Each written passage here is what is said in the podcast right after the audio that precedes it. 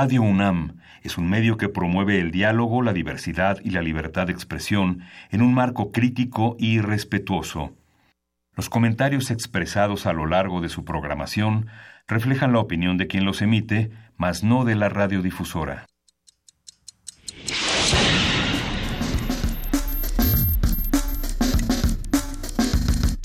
Primer movimiento. El mundo desde la universidad.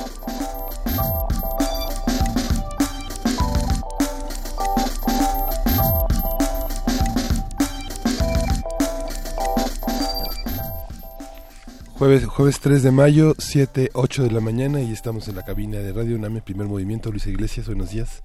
He regresado, querido Miguel Ángel. Regresamos con una voz poderosa. Sí, ¿verdad? Es el estilo. ¿Cómo estás, querida jefa de información, Juana Inés de esa? Muy bien, buenos días. Buenos días. ¿Cuánta cosa pasó el día de ayer? Se va uno nada más, cinco minutos dormir, lo que sea, y de pronto el PRI ya no era el mismo PRI, y de pronto ya todos somos diferentes, y en una nota que nada que ver con jueves gastronómico, nada más porque uno quiere decir, los suecos confiesan que las albóndigas suecas no son de ahí, sino de Turquía, el mundo está patas para arriba, mano, ¿qué está pasando? ¿Qué tanto, qué tanto pasó? Pues, pues, el relevo, el relevo de René Juárez, eh, un, eh, un, hombre que coordina la campaña del PRI en el centro del país, ex subsecretario de Gobernación del equipo de Osorio Chong, un hombre muy cercano al equipo de relevo del presidente Peña Nieto. Y pues ahora el hombre que va a hacer esa transición hacia un nuevo liderazgo del PRI en el en el país. Yo no entendía por qué la tarde de ayer, la noche de ayer, eh, Osorio Chong era trending topic. No, yo pensaba, bueno, pues tendría que ser más bien este este nuevo sujeto. Pues no, al parecer eh, eh, Osorio Chong está disfrutando muchísimo este momento y está cantando, se los dije, se los dije, pero pues quién sabe qué va, quién sabe qué va a suceder en esta campaña. Solo faltan dos meses. Cambiar al director del PRI habrá sido lo más eh, sensato, quizás sí. al presidente del PRI, bueno, pues del, Consejo Ejecutivo Nacional. El tema ahí es eh, pues el lugar que ocupó Enrique Ochoa, lo que significó Enrique Ochoa para el PRI. Eh, hay varias voces que decían que lo estaba haciendo muy mal como como vocero, digamos, del, del, Instituto Político en este momento de elecciones. También es cierto que se va a una candidatura, que no hemos terminado de verlo. Entonces, bueno, pues habrá que ver qué es lo que sucede con estos cambios en el PRI. La ventaja con el PRI es que tiene esta condición de gatopardismo donde todo cambia, pero todo sigue igual. Bueno, donde esperemos que todo cambie es en este programa que todos los días tiene nueva información y nuevos temas que discutir. Esta mañana, por ejemplo, hablando de gastronomía, vamos a hablar de esta cocina para personas con diabetes. Platicaremos con la doctora Alaide Jiménez, profesora investigadora del Centro de Investigación y Capacitación en Gastronomía de la Universidad del Claustro de Sor Juana. Y hoy vamos a tener la tercera parte del trabajo que ha hecho Alfredo Ávila en torno a la industria textil. Es la tercera y última parte de este desarrollo de ideas en torno a una de las industrias más importantes y significativas del, de México. Y ahora sí vamos a llegar al siglo XX, van a ver. Sí, es que nos, ¿en dónde se quedaron la, la pues semana sí, finales del 19. Finales del 19. En la nota del día, ¿qué queda de decir sobre Santana? Vamos a platicar con Will Fowler, él es doctor en Filosofía y Letras por la Universidad de Bristol, catedrático de Estudios Latinoamericanos en la Universidad St. Andrews de Escocia y estudioso de la historia de nuestro país. Y sobre todo tiene un, un volumen que acaba de publicar en español crítica, sobre, sobre Santana, donde básicamente su principal argumento es eh, se le ha utilizado como pues eh, como chivo expiatorio de buena parte de la historia de México no ha sido el gran el gran villano del siglo XIX mexicano. Y sin embargo la cantidad de veces que accedió al poder la cantidad de poder que tuvo eh, desmiente un poco esta idea de era alguien eh, era un villano perfecto, era un ser rastrero, tirano y espantoso, ¿no? hace una dice no pretendo hacer una geografía, pero sí hace una defensa interesante, regresando a muchos documentos de, de este personaje, de Antonio López de Santana. Valdrá la pena platicar con él y vamos a tener la presencia de la cobertura de las elecciones en situaciones de conflicto. Es una, es una opinión que tendremos de Alejandro Almazán, un periodista independiente que se ha dedicado a cubrir distintos ámbitos de violencia y narcotráfico en México. Hoy me toca la poesía necesaria y estoy segura de que se la vamos a dedicar a... la libertad de prensa? Yo creo que sí, yo creo que sí. Bueno, muchas cosas pasan este este 3 de mayo. ¿Por qué, por qué se le llama el día de prensa o este o porque se celebra o se recuerda el día de hoy? Es porque fue la primera transmisión de televisión, si no me equivoco, en los años 50 o en los años 60. Bueno, ya lo iremos platicando un poco más. Y tenemos la mesa de mundos posibles con el doctor Alberto Betancourt. Hoy va a hablar sobre las contribuciones teóricas y, el, y el rebelde joven Marx, su crítica al capitalismo, a la desenajenación y a un, un ímpetu recivilizatorio. Ah, qué difícil palabreja esa, ¿verdad? Bueno, pues sí, va a estar interesante este programa. Quédense con nosotros de 7 a 10 de la mañana. Los invitamos a que nos hagan eh, llegar sus comentarios a través de arroba PMovimiento, diagonal primer movimiento UNAM y el teléfono 55 36 43 39. ¿Qué escuchamos para empezar? Vamos a escuchar de Jane Birkin, Je m'appelle Jan.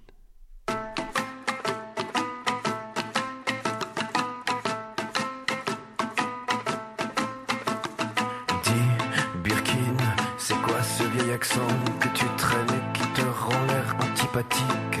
C'est l'accent britannique.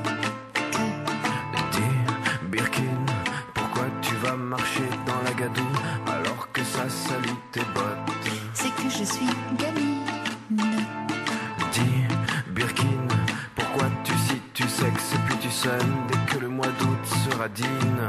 C'est que je suis câline.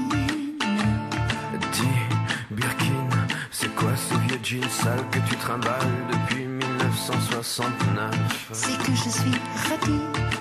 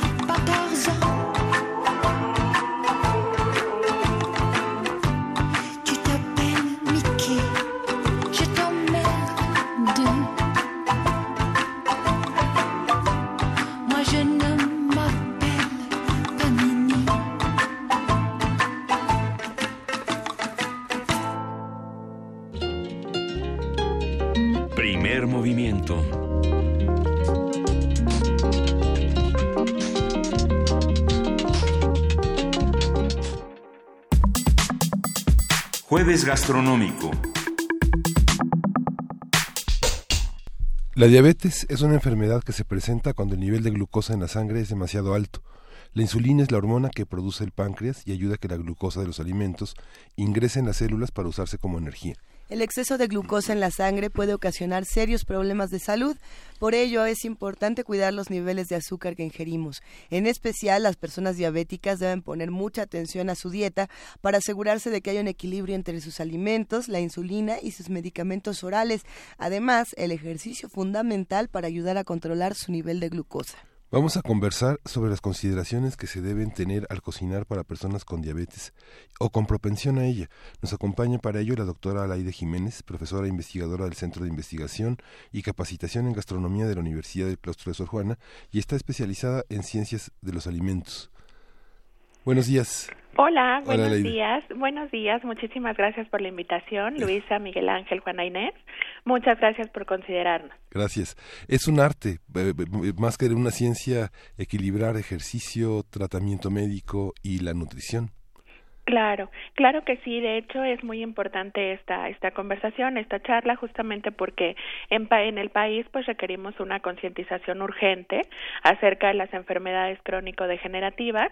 Lamentablemente ocupamos pues algunos lugares pues poco po- poco considerables de al- algunas cuestiones que, que parecen muy graves, tales como ocupar el primer lugar de obesidad infantil en el mundo o el segundo lugar de obesidad en los adultos. Entonces, pues la, la diabetes es una enfermedad crónico-degenerativa vinculada directamente con este tipo de eh, factores que bueno actualmente pues tienen una incidencia mucho mayor en el país entonces por ello pues es muy importante considerar algunos aspectos básicos para la elaboración de alimentos y en este sentido pues evitar incorporar azúcar añadido en los alimentos, pues nos podría ayudar muchísimo para poder tratar de reducir esta incidencia en la enfermedad.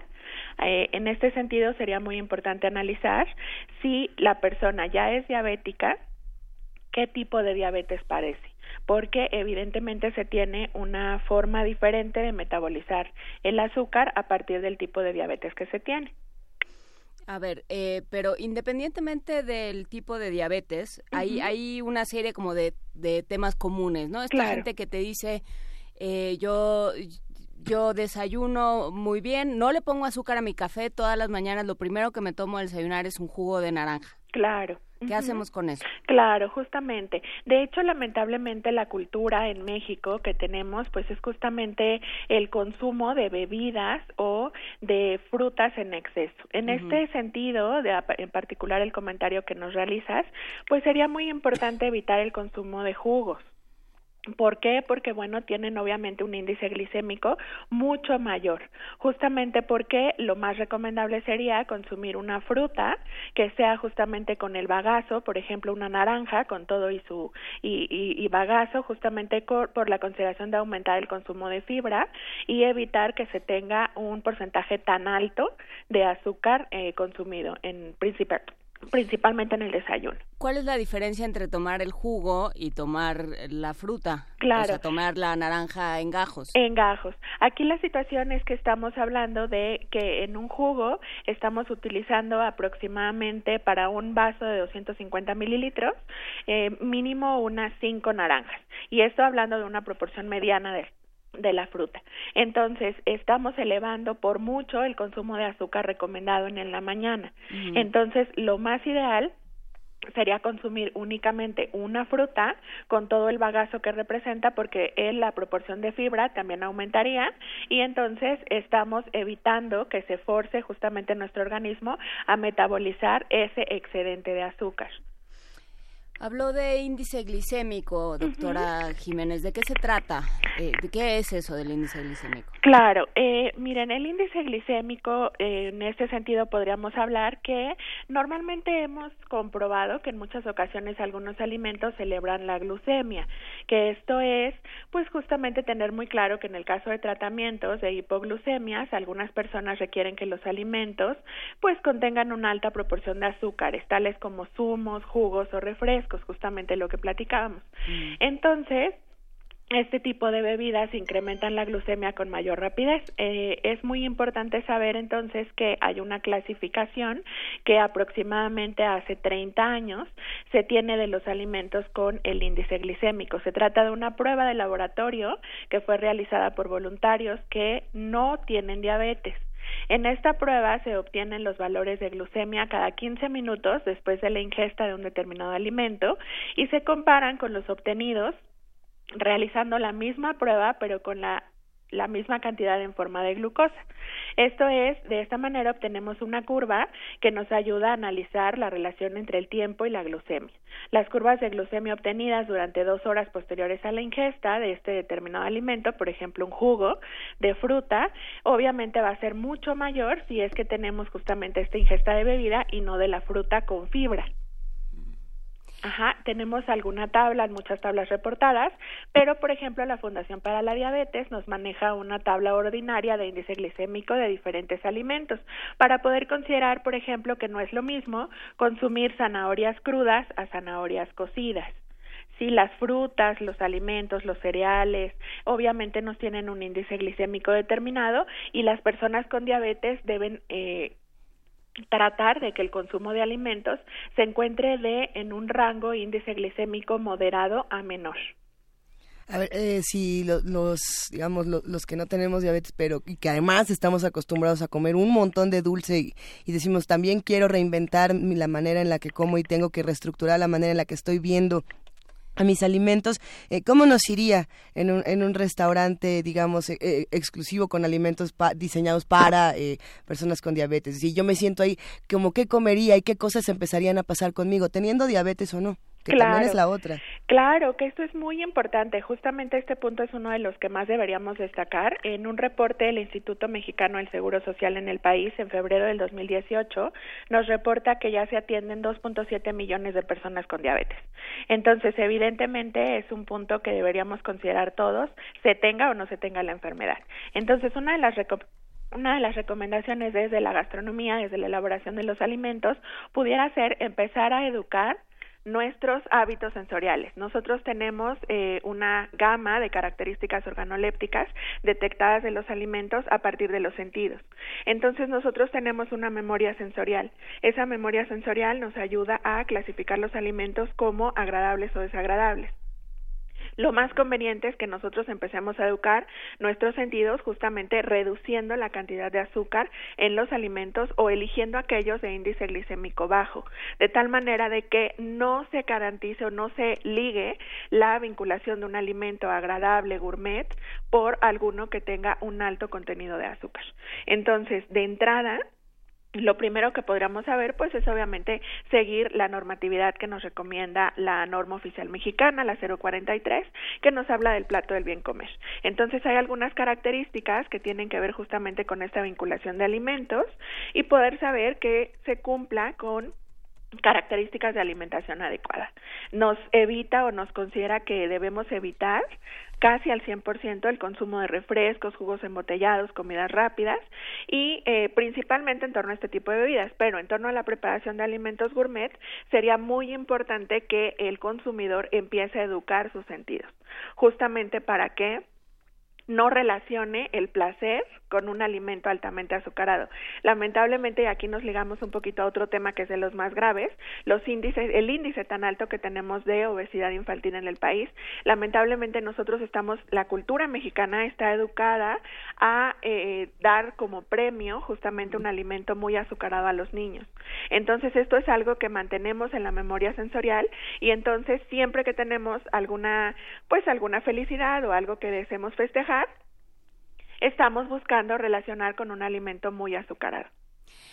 Eh, todos los todos los oficinistas que cumplen años hoy o todos los que iban a ir a una fiesta del 3 de mayo se acaban de desmayar. Ah, las fiestas infantiles. Pero en este sentido sería muy importante destacar que ya hay muchas alternativas saludables.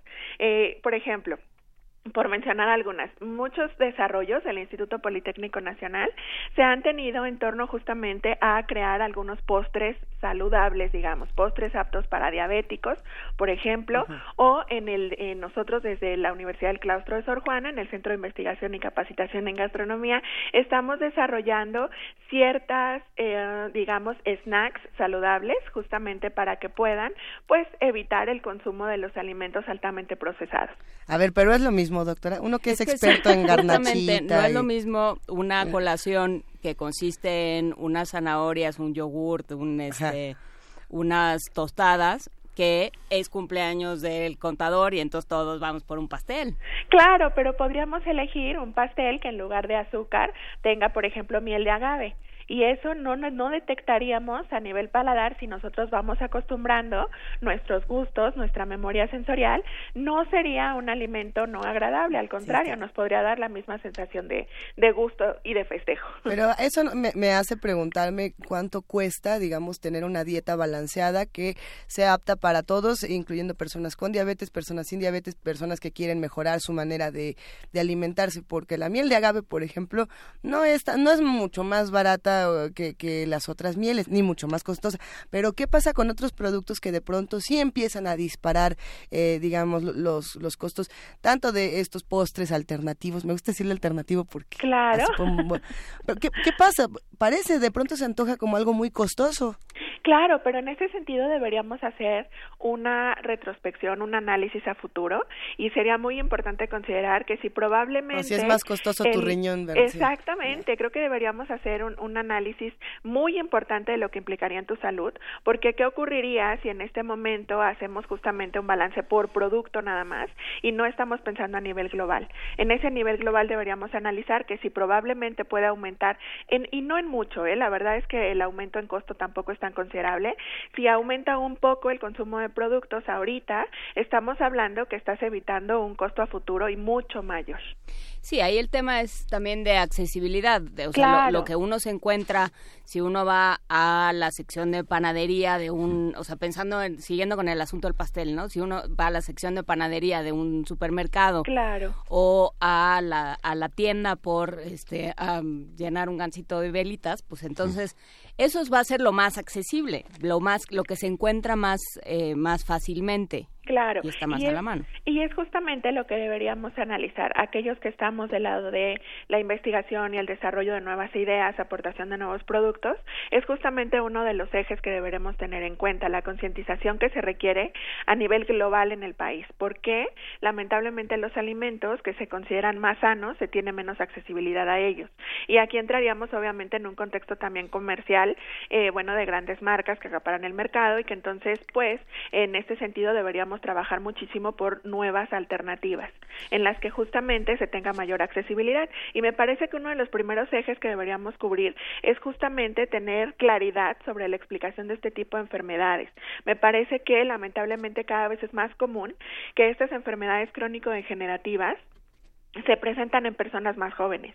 Entonces, actualmente el mexicano más joven, digamos el mexicano adulto promedio, está más preocupado por lo que consume, justamente ¿por qué? Porque tiene en su alrededor muchas más personas que más jóvenes se han enfermado y que obviamente la calidad de vida merma. Entonces, esto debería ser un ejercicio constante que deberemos realizar todos los que estamos vinculados con la alimentación, porque necesitamos trabajar sobre ese ejercicio de concientización y poder crear en cada una de las personas la conciencia que esto representa. Estás probablemente invirtiendo un poco más tiempo para la elaboración de tus alimentos o en la elección de los insumos que eh, tengas justamente para elaborar, por ejemplo, un platillo elaborado, pero es muy importante que tú consideres qué tipo de beneficios a futuro te trae, que no tiene ningún sentido elegir alimentos que tengan índices glicémicos tan altos o proporciones de azúcar añadido tan alto porque únicamente nos vamos por un factor de aceptabilidad, de agradable o no agradable, pero sin considerar lo que esto repercute en tu salud.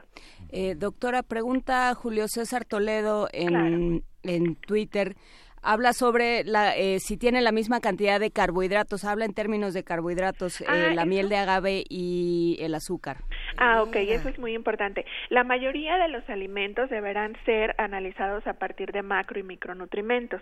Los macronutrimentos son carbohidratos, lípidos y proteínas.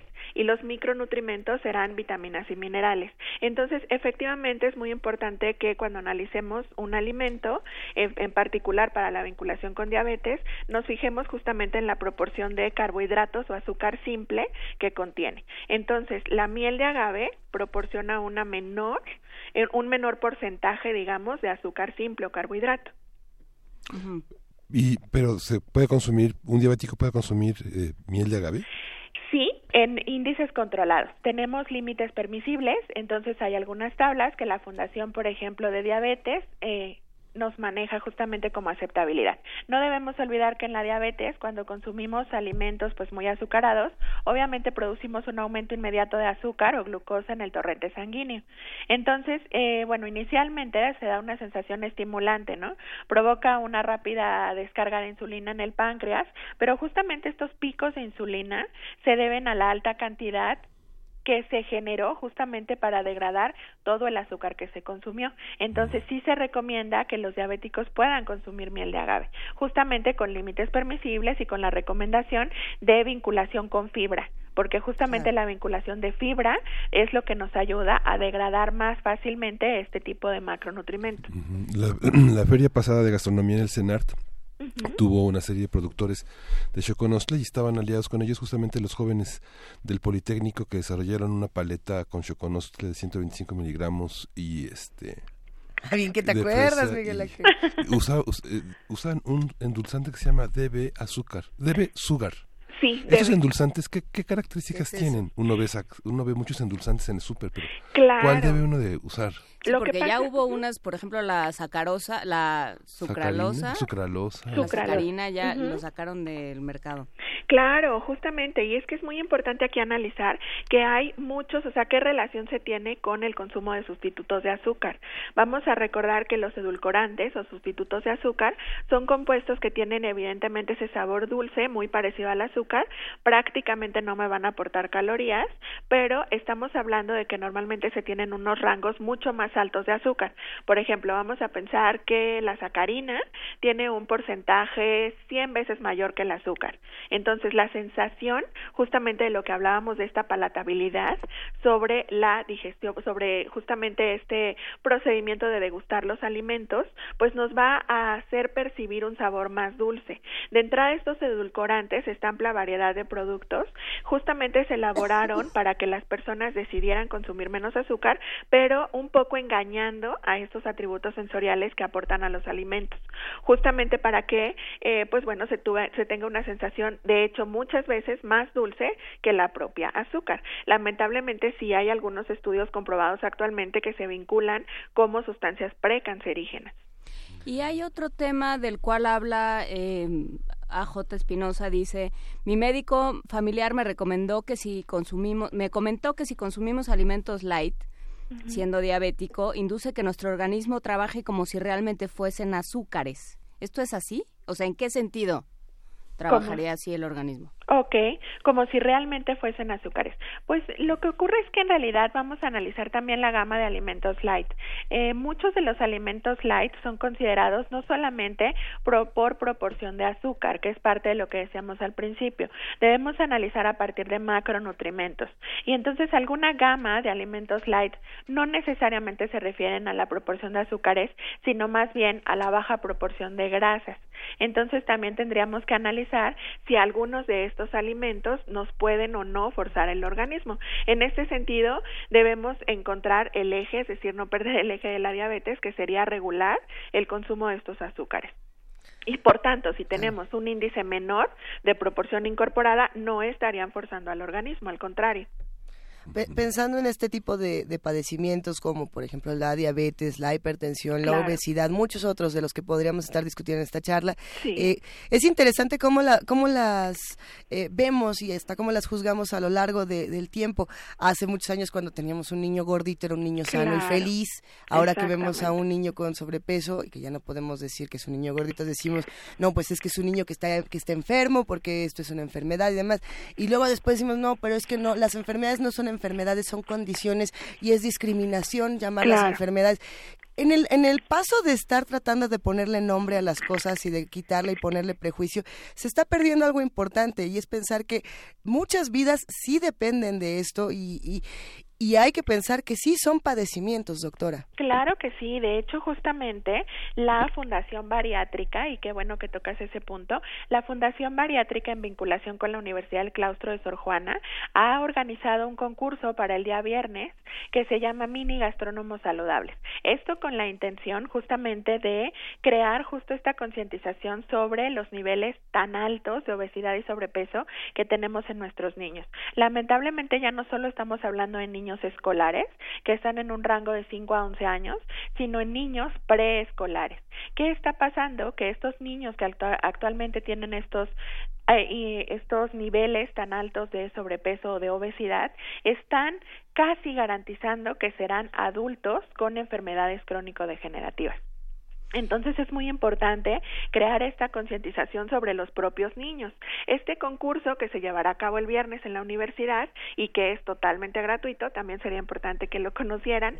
En este concurso serán niños de 4 a 7 años, donde vienen justamente con especialistas de elaboración de alimentos, con gastrónomos especializados en el claustro, a preparar alimentos hasta cierto punto divertidos, jugando, justamente para crear en ellos esta concientización de lo que implica comer sanamente y que no se vea este lunch desagradable del niño que lleva jícamas, pepino con limón o alguna cosa con antioxidantes, por Qué ejemplo, rico. arándanos, almendras, eh, grasas saludables, justamente no empezar a satanizar y decir, ay, no, qué mal, a mí me mandaron un alimento procesado y altamente calórico, ¿verdad?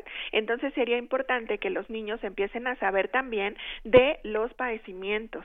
Eh, sabemos actualmente el Centro de Investigación y Alimentación y Desarrollo, que es un centro que pertenece también a CONACYT, ellos están trabajando sobre la vinculación que se tiene de la obesidad infantil y los altos niveles de hígado graso en los organismos. Entonces, hay muchas cuestiones vinculadas directamente como efecto colateral negativo de este tipo de factores. Entonces, ya no va solamente de la aceptación de los alimentos por cualidades organolépticas y que te quedes únicamente en un perfil de aceptación, un perfil hedónico, me gusta, no me gusta, me parece que no. Lo que estamos obligados ya a hacer en el país es justamente pensar en lo que implica en un futuro. Pero creo que, eh, y aquí también tiene que ver con algo que nos menciona Adam Beldarrain, creo que tiene que tomarse en cuenta eh, la, la- el costo de, una, de un eh, almuerzo escolar saludable, ¿no? O sea, también eh, este concurso tendría que hacerse con el, eh, en el mercado y con el monedero en la mano. O sea, ¿qué implica en términos de tiempo, en términos de costos reales? Porque, bueno, si bien a largo plazo puede representar un ahorro en términos de salud y, este, y bueno, pues sí, sí, como decía Luisa, pues es un riñón, ¿no? Pero, eh, pero eh, eh, de pronto no se puede pensar en el largo plazo. De pronto solo te- si se ganan 100 pesos al día, como dice Adam en Twitter, pues el largo plazo no existe. Claro, pero podríamos entonces tomar medidas que sí están al alcance. Por ejemplo, si vamos a elegir sobre eh, la compra de productos pues que estén en un costo digamos accesible, pues entonces sí empecemos a fijarnos en esta etiqueta nutrimental.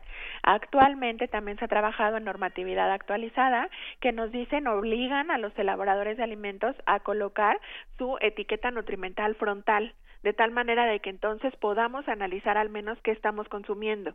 Si bien probablemente no podemos elegir alimentos que hasta cierto punto eleven nuestro costo ordinario en alimentación, pues sí podemos entonces empezar a elegir de lo que tenemos, digamos, productos accesibles, aquellos que tengan menor proporción de azúcares.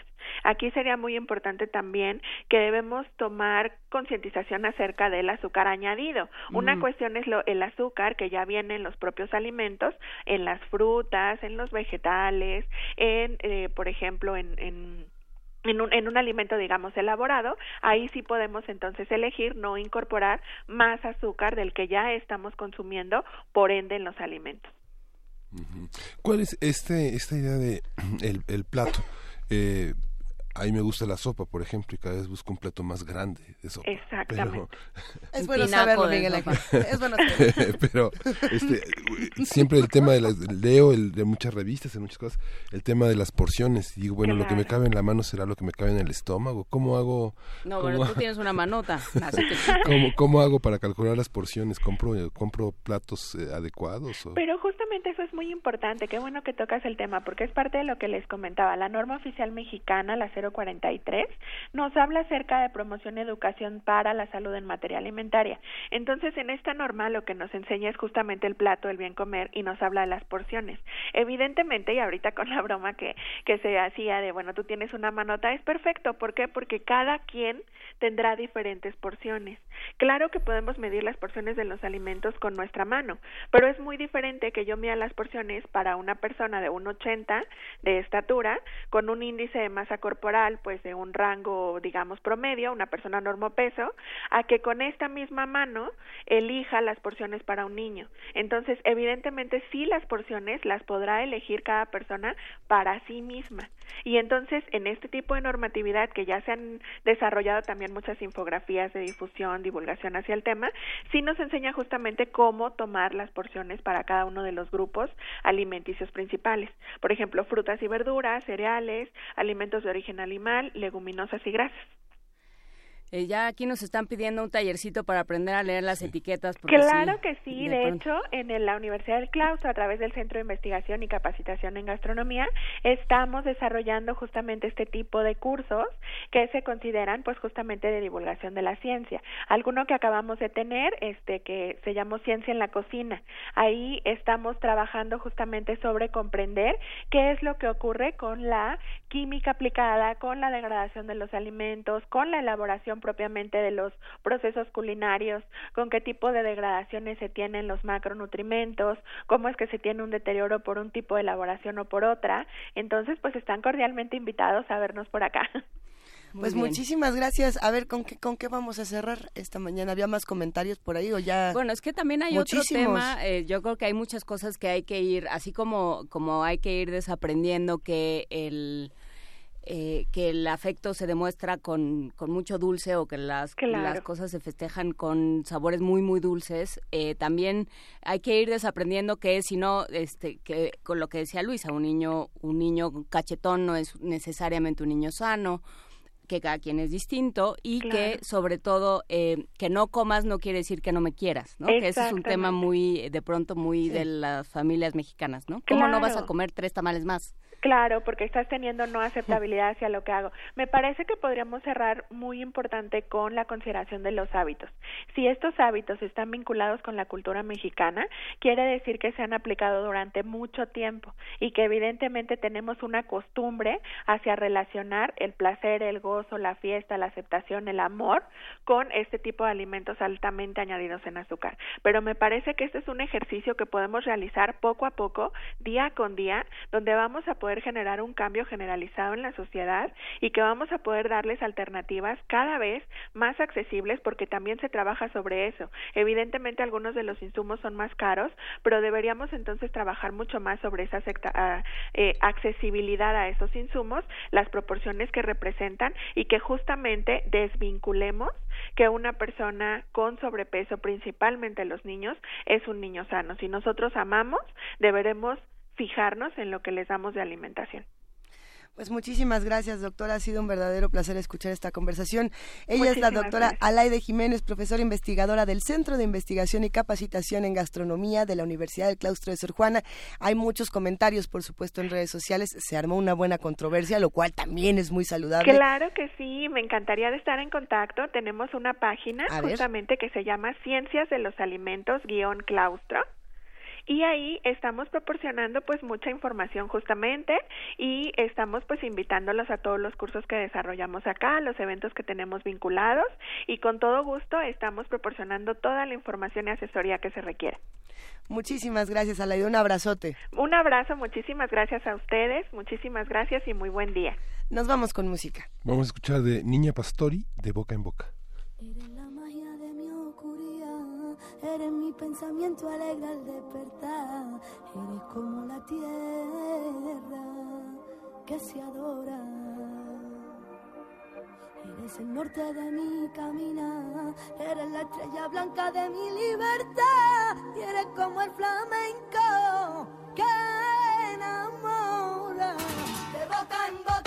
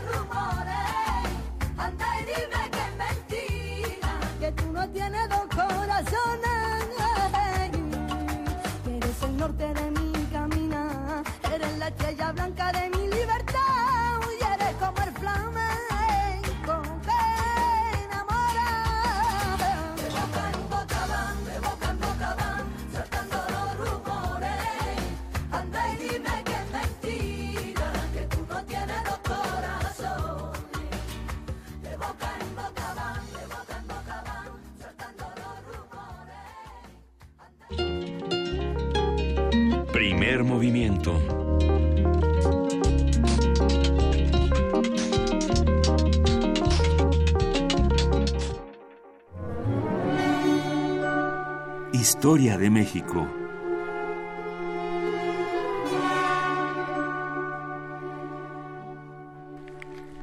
Estamos ya en la tercera parte de la industria eh, textil en México. Alfredo Ávila, historiador, eh, presidente de la Academia de Ciencias Históricas, está con nosotros. Alfredo, buenos días. Hola Miguel Ángel, ¿cómo estás? Buenos días. Buenos días, Alfredo. ¿Ya podemos llegar a Madero y la Mezclilla, por favor? Sí, lo único que yo estaba esperando desde que empezamos. Este, mira, en realidad me, he detenido tanto en el siglo XIX porque eh, el siglo XIX es la etapa dorada del, de, la, de la industria textil mexicana. El siglo XX fue un siglo de muchos altibajos. El siglo XX tuvo muchos, muchos problemas incluso eh, durante la mejor época de la producción textil mexicana en los años eh, finales de los 30 y en los años 40, la verdad es que, que fue una industria que, que, que dejó mucho que desear. Eh, si en el siglo XIX, por ejemplo, veíamos que la producción de algodón siempre fue insuficiente para, para la industria textil, la verdad es que ni en las mejores épocas de producción textil del siglo XX eh, la producción de, de algodón eh, eh, fue fue baja al contrario siempre siempre superó las demandas de la industria textil. Y esto se debió en muy buena medida a un fenómeno que se da en el porfiriato tardío. Eh, ya eh, tal vez el mejor momento de la industria textil fueron los últimos dos o tres años del siglo XIX y los primeros cuatro o cinco del, del siglo XX, cuando eh, hay una segunda renovación de, la industria. Ya, ya habíamos visto en semanas anteriores cómo cuando se empiezan a introducir telares de vapor, allí hubo una verdadera revolución industrial con los textiles mexicanos. Eh, la verdad es que en esta época hay una nueva revolución industrial porque se introduce eh, eh, se introducen maquinarias eléctricas y la revolución eléctrica fue muy muy importante pero además también hay otro cambio eh, de concepción empresarial. Eh, ya no fueron las viejas familias, ya no fueron eh, propietarios que con sus parientes eran los que tenían una empresa, sino que además surgieron las sociedades anónimas, sociedades en las que hay accionistas que son los dueños de la empresa, pero que no no son los que la dirigen, sino que quienes dirigen son gerentes especializados en la en la dirección de, de las empresas. Ahora, México nunca ha tenido un, eh, Estado que sea capaz de eh, eh, obligar a todos los ciudadanos a, cumplir los contratos, de manera que aun cuando fueron sociedades anónimas, pues la verdad es que siguió habiendo mucho de conexiones familiares. Y esta es la época en la que, sobre todo, inversionistas franceses, inversionistas del sur oeste de Francia, de una zona llamada Barcelonet o Barceloneta, empezaron a impulsar esa, esa nueva industria textil mexicana.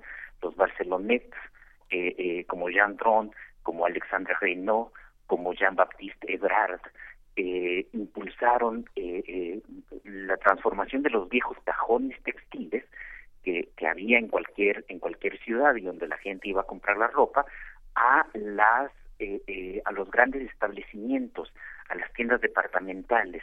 Por ejemplo Jan Tron que tenía un un, cajón textil en la Ciudad de México desde 1888, pues una década después convierte su, a, su cajón en una tienda departamental, la primera de México. El, cajón se llamaba el Palacio de Hierro.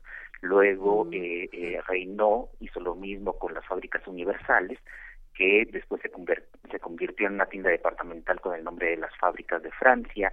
Surgió también el puerto de Liverpool de Jean-Baptiste Ebrard, surgió el Nuevo Mundo, la ciudad de Londres, el puerto de Veracruz, eh, eh, establecimientos que además fueron muy importantes y que por supuesto empezaron casi todos en la Ciudad de México, pero luego también en Puebla, en San Luis Potosí, en Guadalajara y en otros lugares.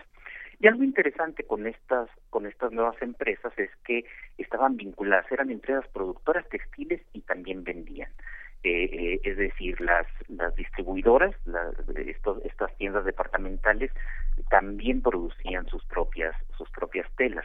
Y entonces eh, eh, el Palacio de Hierro, por ejemplo, se involucró como accionista en la compañía industrial de Orizaba, una de las primeras empresas textiles modernas eléctricas de aquella región, eh, el puerto de Liverpool y las fábricas universales invirtieron en, en la compañía industrial de Veracruz, en CIPSA, que, eh, que además este es, este es bien interesante porque va a dar algunas pistas de lo que va a pasar ya en el siglo XX. CIPSA se fundó en eh, 1899, este, poco antes de que terminara el siglo. Eh, la inauguración fue a comienzos del año, por allí de febrero, marzo, y estuvo presente nada más y nada menos que el general Porfirio Díaz dando, dando, cortando el listón de, de, de, la, de la fábrica, junto con el gobernador de Veracruz, que tal vez Juana Inés eh, tiene alguna referencia de, de él, eh, el general Teodoro de Esa. Sí, no, es, es como mi pariente en trigésimo noveno grado, ¿no? Por, allí, por allí, algún, algún, en algún grado.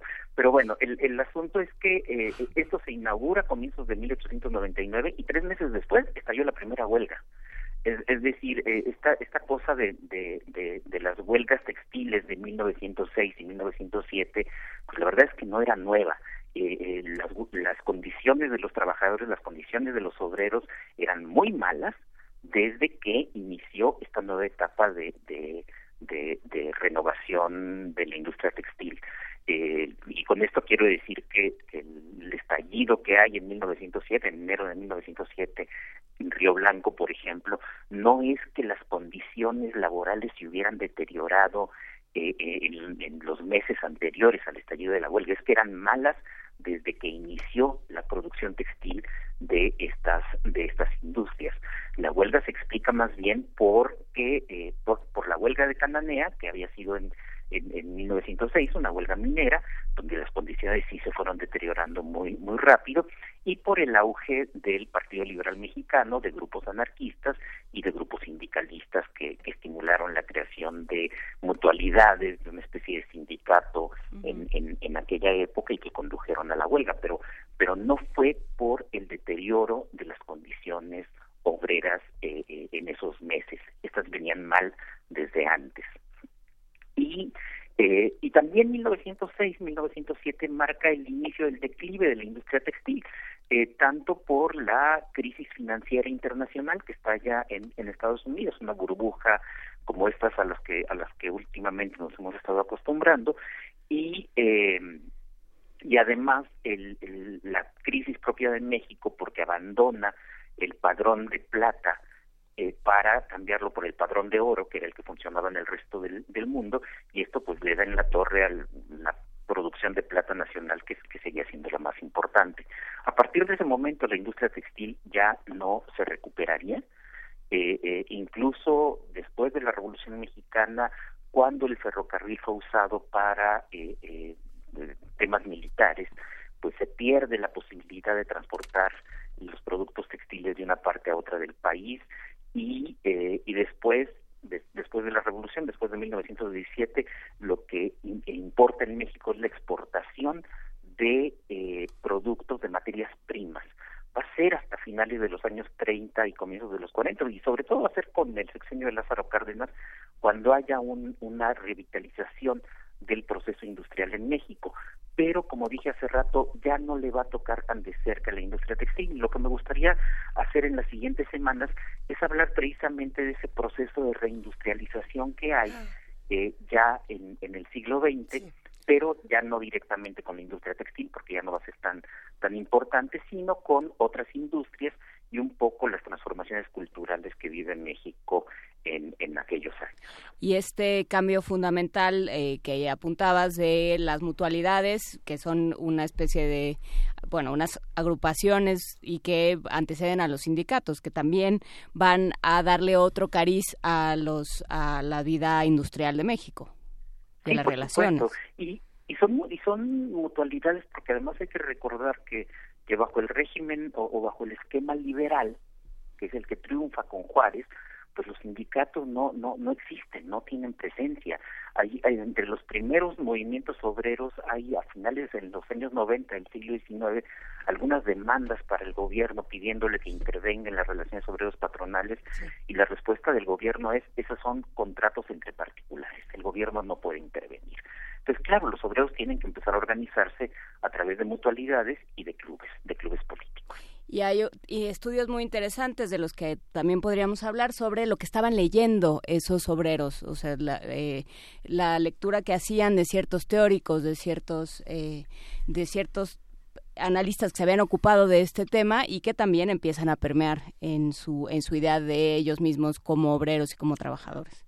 Y, mira, la importancia de los periódicos, algo que sucede en, en esta zona de, de, Veracruz, de Orizaba, Río Blanco, es que eh, se empiezan a establecer eh, escuelas para obreros y son escuelas impulsadas, hay, hay, eh, hay algunos casos por pastores de la iglesia metodista, hay escuelas que están organizadas por clubes políticos liberales eh, afiliados o relacionados con los clubes, con el Partido Liberal Mexicano de los Flores Magón. Entonces ahí también la, la, difusión de regeneración ah, de este periódico de, los Magones es bien, bien importante. Pues lo platicaremos en próximas semanas, si te parece bien. Alfredo Ávila, te agradecemos muchísimo esta conversación y seguimos con los temas.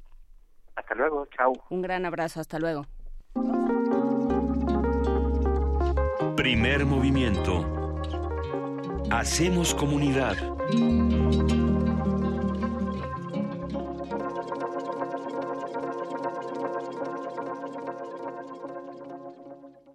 La revista de la universidad en radio. Te invitamos a escuchar esta serie, donde cada mes diferentes personalidades se darán cita para dialogar sobre los conceptos a los que se enfrenta día con día el ser humano. Música, extinción, revolución, palabras. Cada tema será abordado desde la visión de nuestro invitado semanal. Dialoga con nosotros todos los jueves a las 16 horas por el 96.1 de FM, en el papel, en la pantalla, en las ondas y en la web. La revista de la universidad abre el diálogo en Radio UNAM, Experiencia Sonora.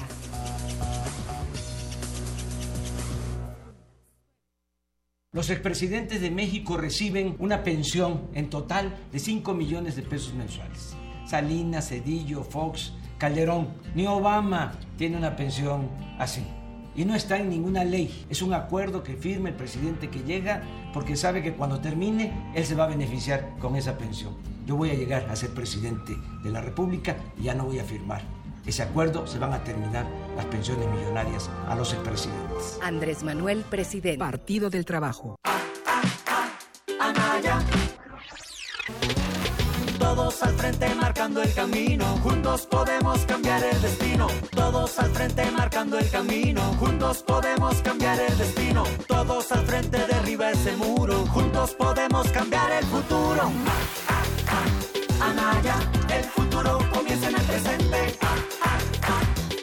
Anaya, juntos, por México al frente. Movimiento Ciudadano. Hugo Eric Flores Cervantes, candidato de representación proporcional Ciudad de México. ¿Sabes por qué juntos haremos historia? Porque en México necesitamos que salga una nueva luz. Porque queremos despertar otra vez con esperanza. Porque los ciudadanos nos sentimos solos, abandonados. Porque queremos creer en algo o en alguien. Porque al darnos la mano nos hacemos más fuertes. Porque hay que unirnos para lograr cosas grandes. Porque queremos vivir en paz. Porque reconociendo nuestras diferencias, tenemos un mismo objetivo. Transformar a México. Vota Partido Encuentro Social. A ver, a ver. Una nota por aquí, otra por allá, unos acordes más allá y listo. Ya está. Hacer música no es cosa de recetas. Se necesita preparación, ingenio y mucha inspiración. Pero componer un tema sin previo aviso es un arte que solo pueden manejar los improvisadores. En el marco del Día Internacional del Jazz, te invitamos a disfrutar de cinco sesiones de improvisación entre dos músicos que no se conocen. Del 30 de abril al 4 de mayo a las 5 de la tarde por el 96.1 de FM. Los improvisadores. Disfruta de las creaciones de 10 artistas en combinaciones alucinantes. Presentan Grupo Arterial Bajo Circuito y Radio UNAM. Experiencia sonora. A todas las madres de la Ciudad de México. Gracias por ser el pilar de la familia, por su amor incondicional, por protegernos, por cuidarnos y por enseñarnos. Gracias por su paciencia, gracias por estar con nosotros en las buenas y en las malas, por perdonar nuestros errores y por las muchas horas que han tenido sin dormir.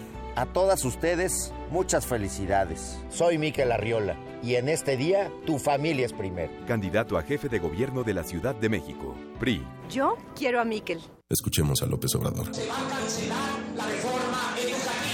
AMLO decidió pactar con el Bester Gordillo y su familia. No voy a seguir comentando nada de la maestra por respeto. Bienvenido, el nieto de la maestra El Bester. Juntos quieren cancelar las escuelas de tiempo completo, el programa para arreglar la infraestructura de las escuelas, el de inglés y regresar a la venta de plazas en lugar de asignarlas conforme al mérito. A López Obrador no le importan tus hijos. No tengas miedo. Elige miedo o MID. Vota por MID. Candidato por la coalición Todos por México, PRI BBM Nueva Alianza. Habla Ricardo Anaya, candidato de la coalición por México al frente. Esta no es una elección más. Está en juego el futuro de toda una generación. Y esta no es una contienda entre dos personas, es una contienda entre dos visiones de país. Te invito a que lo hagamos juntos, los jóvenes con su potencia, los adultos con su experiencia, los niños con su alegría. En este proyecto cabemos todos. Cuando la esperanza se vuelve invencible, la victoria final está asegurada. Lo podemos lograr. PAN. La psicología observa al ser humano, sus escenarios y comprende su diversidad. Adentrémonos en ella. Juntos hagamos conciencia, psicología y sociedad. Estreno, lunes 7 de mayo a las 18 horas por el 96.1 de FM, con Berenice Camacho y las doctoras en psicología, Tania Rocha y Mariana Gutiérrez. Radio UNAM, Experiencia Sonora. Búscanos en redes sociales, en Facebook como Primer Movimiento UNAM y en Twitter como P Movimiento o escríbenos un correo a primermovimientounam@gmail.com. Hagamos comunidad. Son las 8 de la mañana con 7 minutos y saludamos a todos los que están haciendo comunidad con nosotros a través del canal 120 y del 20.1 de TV Abierta en TV UNAM. Gracias por integrarse a la transmisión que ya llevaba una hora de acaloradas discusiones entre que si se dice o no persona con diabetes, diabético, que comemos, que no comemos, que si el azúcar es mala que si nosotros somos los que no la sabemos comer. Eh, por supuesto, toda la discusión de la industria textil hasta, hasta nuestros días. Creo que ha sido un gran programa y eso que apenas vamos en la primera parte, querido Miguel Ángel Quemain. Sí, justamente la idea de poner a discusión todos estos valores que justamente Juan Inés terminaba la conversación hablando de todos los lugares comunes, de los mitos que hay en torno al amor y a la comida, que tenemos que reformular, tenemos que repensar. Así es. Este, cómo, cómo es lo saludable la, y, la, ecuación economía ejercicio alimentación este Juan Inés decía el monedero y la y la y la salud que es fundamental ir al mercado ir al súper pensando en que lo que nos hace bien no nos va a angustiar más económicamente ¿no? Sí, es un problema y también creo que vale la pena en ese sentido revisar, revisitar la conversación que tuvimos ayer con el doctor Luis Durán sobre salud pública y este concepto que él, del cual él hablaba, que eh, creo que tomó, según nos dijo, de la, de la medicina pública canadiense, que era ir río arriba, o sea, no, no esperar a que el problema se manifestara como a que los malos hábitos, a que eh, las, las deficiencias alimentarias o de calidad de vida se manifestaran en una enfermedad ya mucho más costosa de tratar, mucho más costosa en términos humanos, emocionales, físicos y económicos, sino ir río arriba, o sea, pensarlo desde el principio, pensarlo desde la concepción misma de una persona, ¿no? de qué estamos hablando, cómo, cómo se le van a dar capacidades para la vida y por supuesto lo pensamos como comunidad, lo pensamos como individuos, pero sobre todo tenemos que pensarlo como Estado y como sociedad. Es que ahí entra la parte de qué tenemos que exigir cuando pensamos en comida saludable. Este, esta misma discusión nos ocurrió cuando hablamos de obesidad, nos ocurrió cuando hablamos de mercados sustentables, nos ha ocurrido creo que cada vez que queremos hablar de otras maneras de comer, acabamos discutiendo justamente cuánto es el salario mínimo, por ejemplo, para qué nos alcanza con ese salario y por qué el discurso tendría que ser ahorra más para comer mejor. No, tendría que empezar por, a ver, el salario mínimo no puede estar en esto porque no me va a alcanzar ni para el jitomate orgánico que me quieren vender en la condesa. No va a funcionar así, no hay manera de que funcione así. ¿Qué vamos a exigir y cómo lo vamos a pensar? Como bien dices, Juan Inés, a gran escala y también pensando en políticas públicas y en mil y un cosas que tendremos que seguir discutiendo aquí en Primer Movimiento y por lo mismo nos vamos a nuestra nota nacional. Primer Movimiento.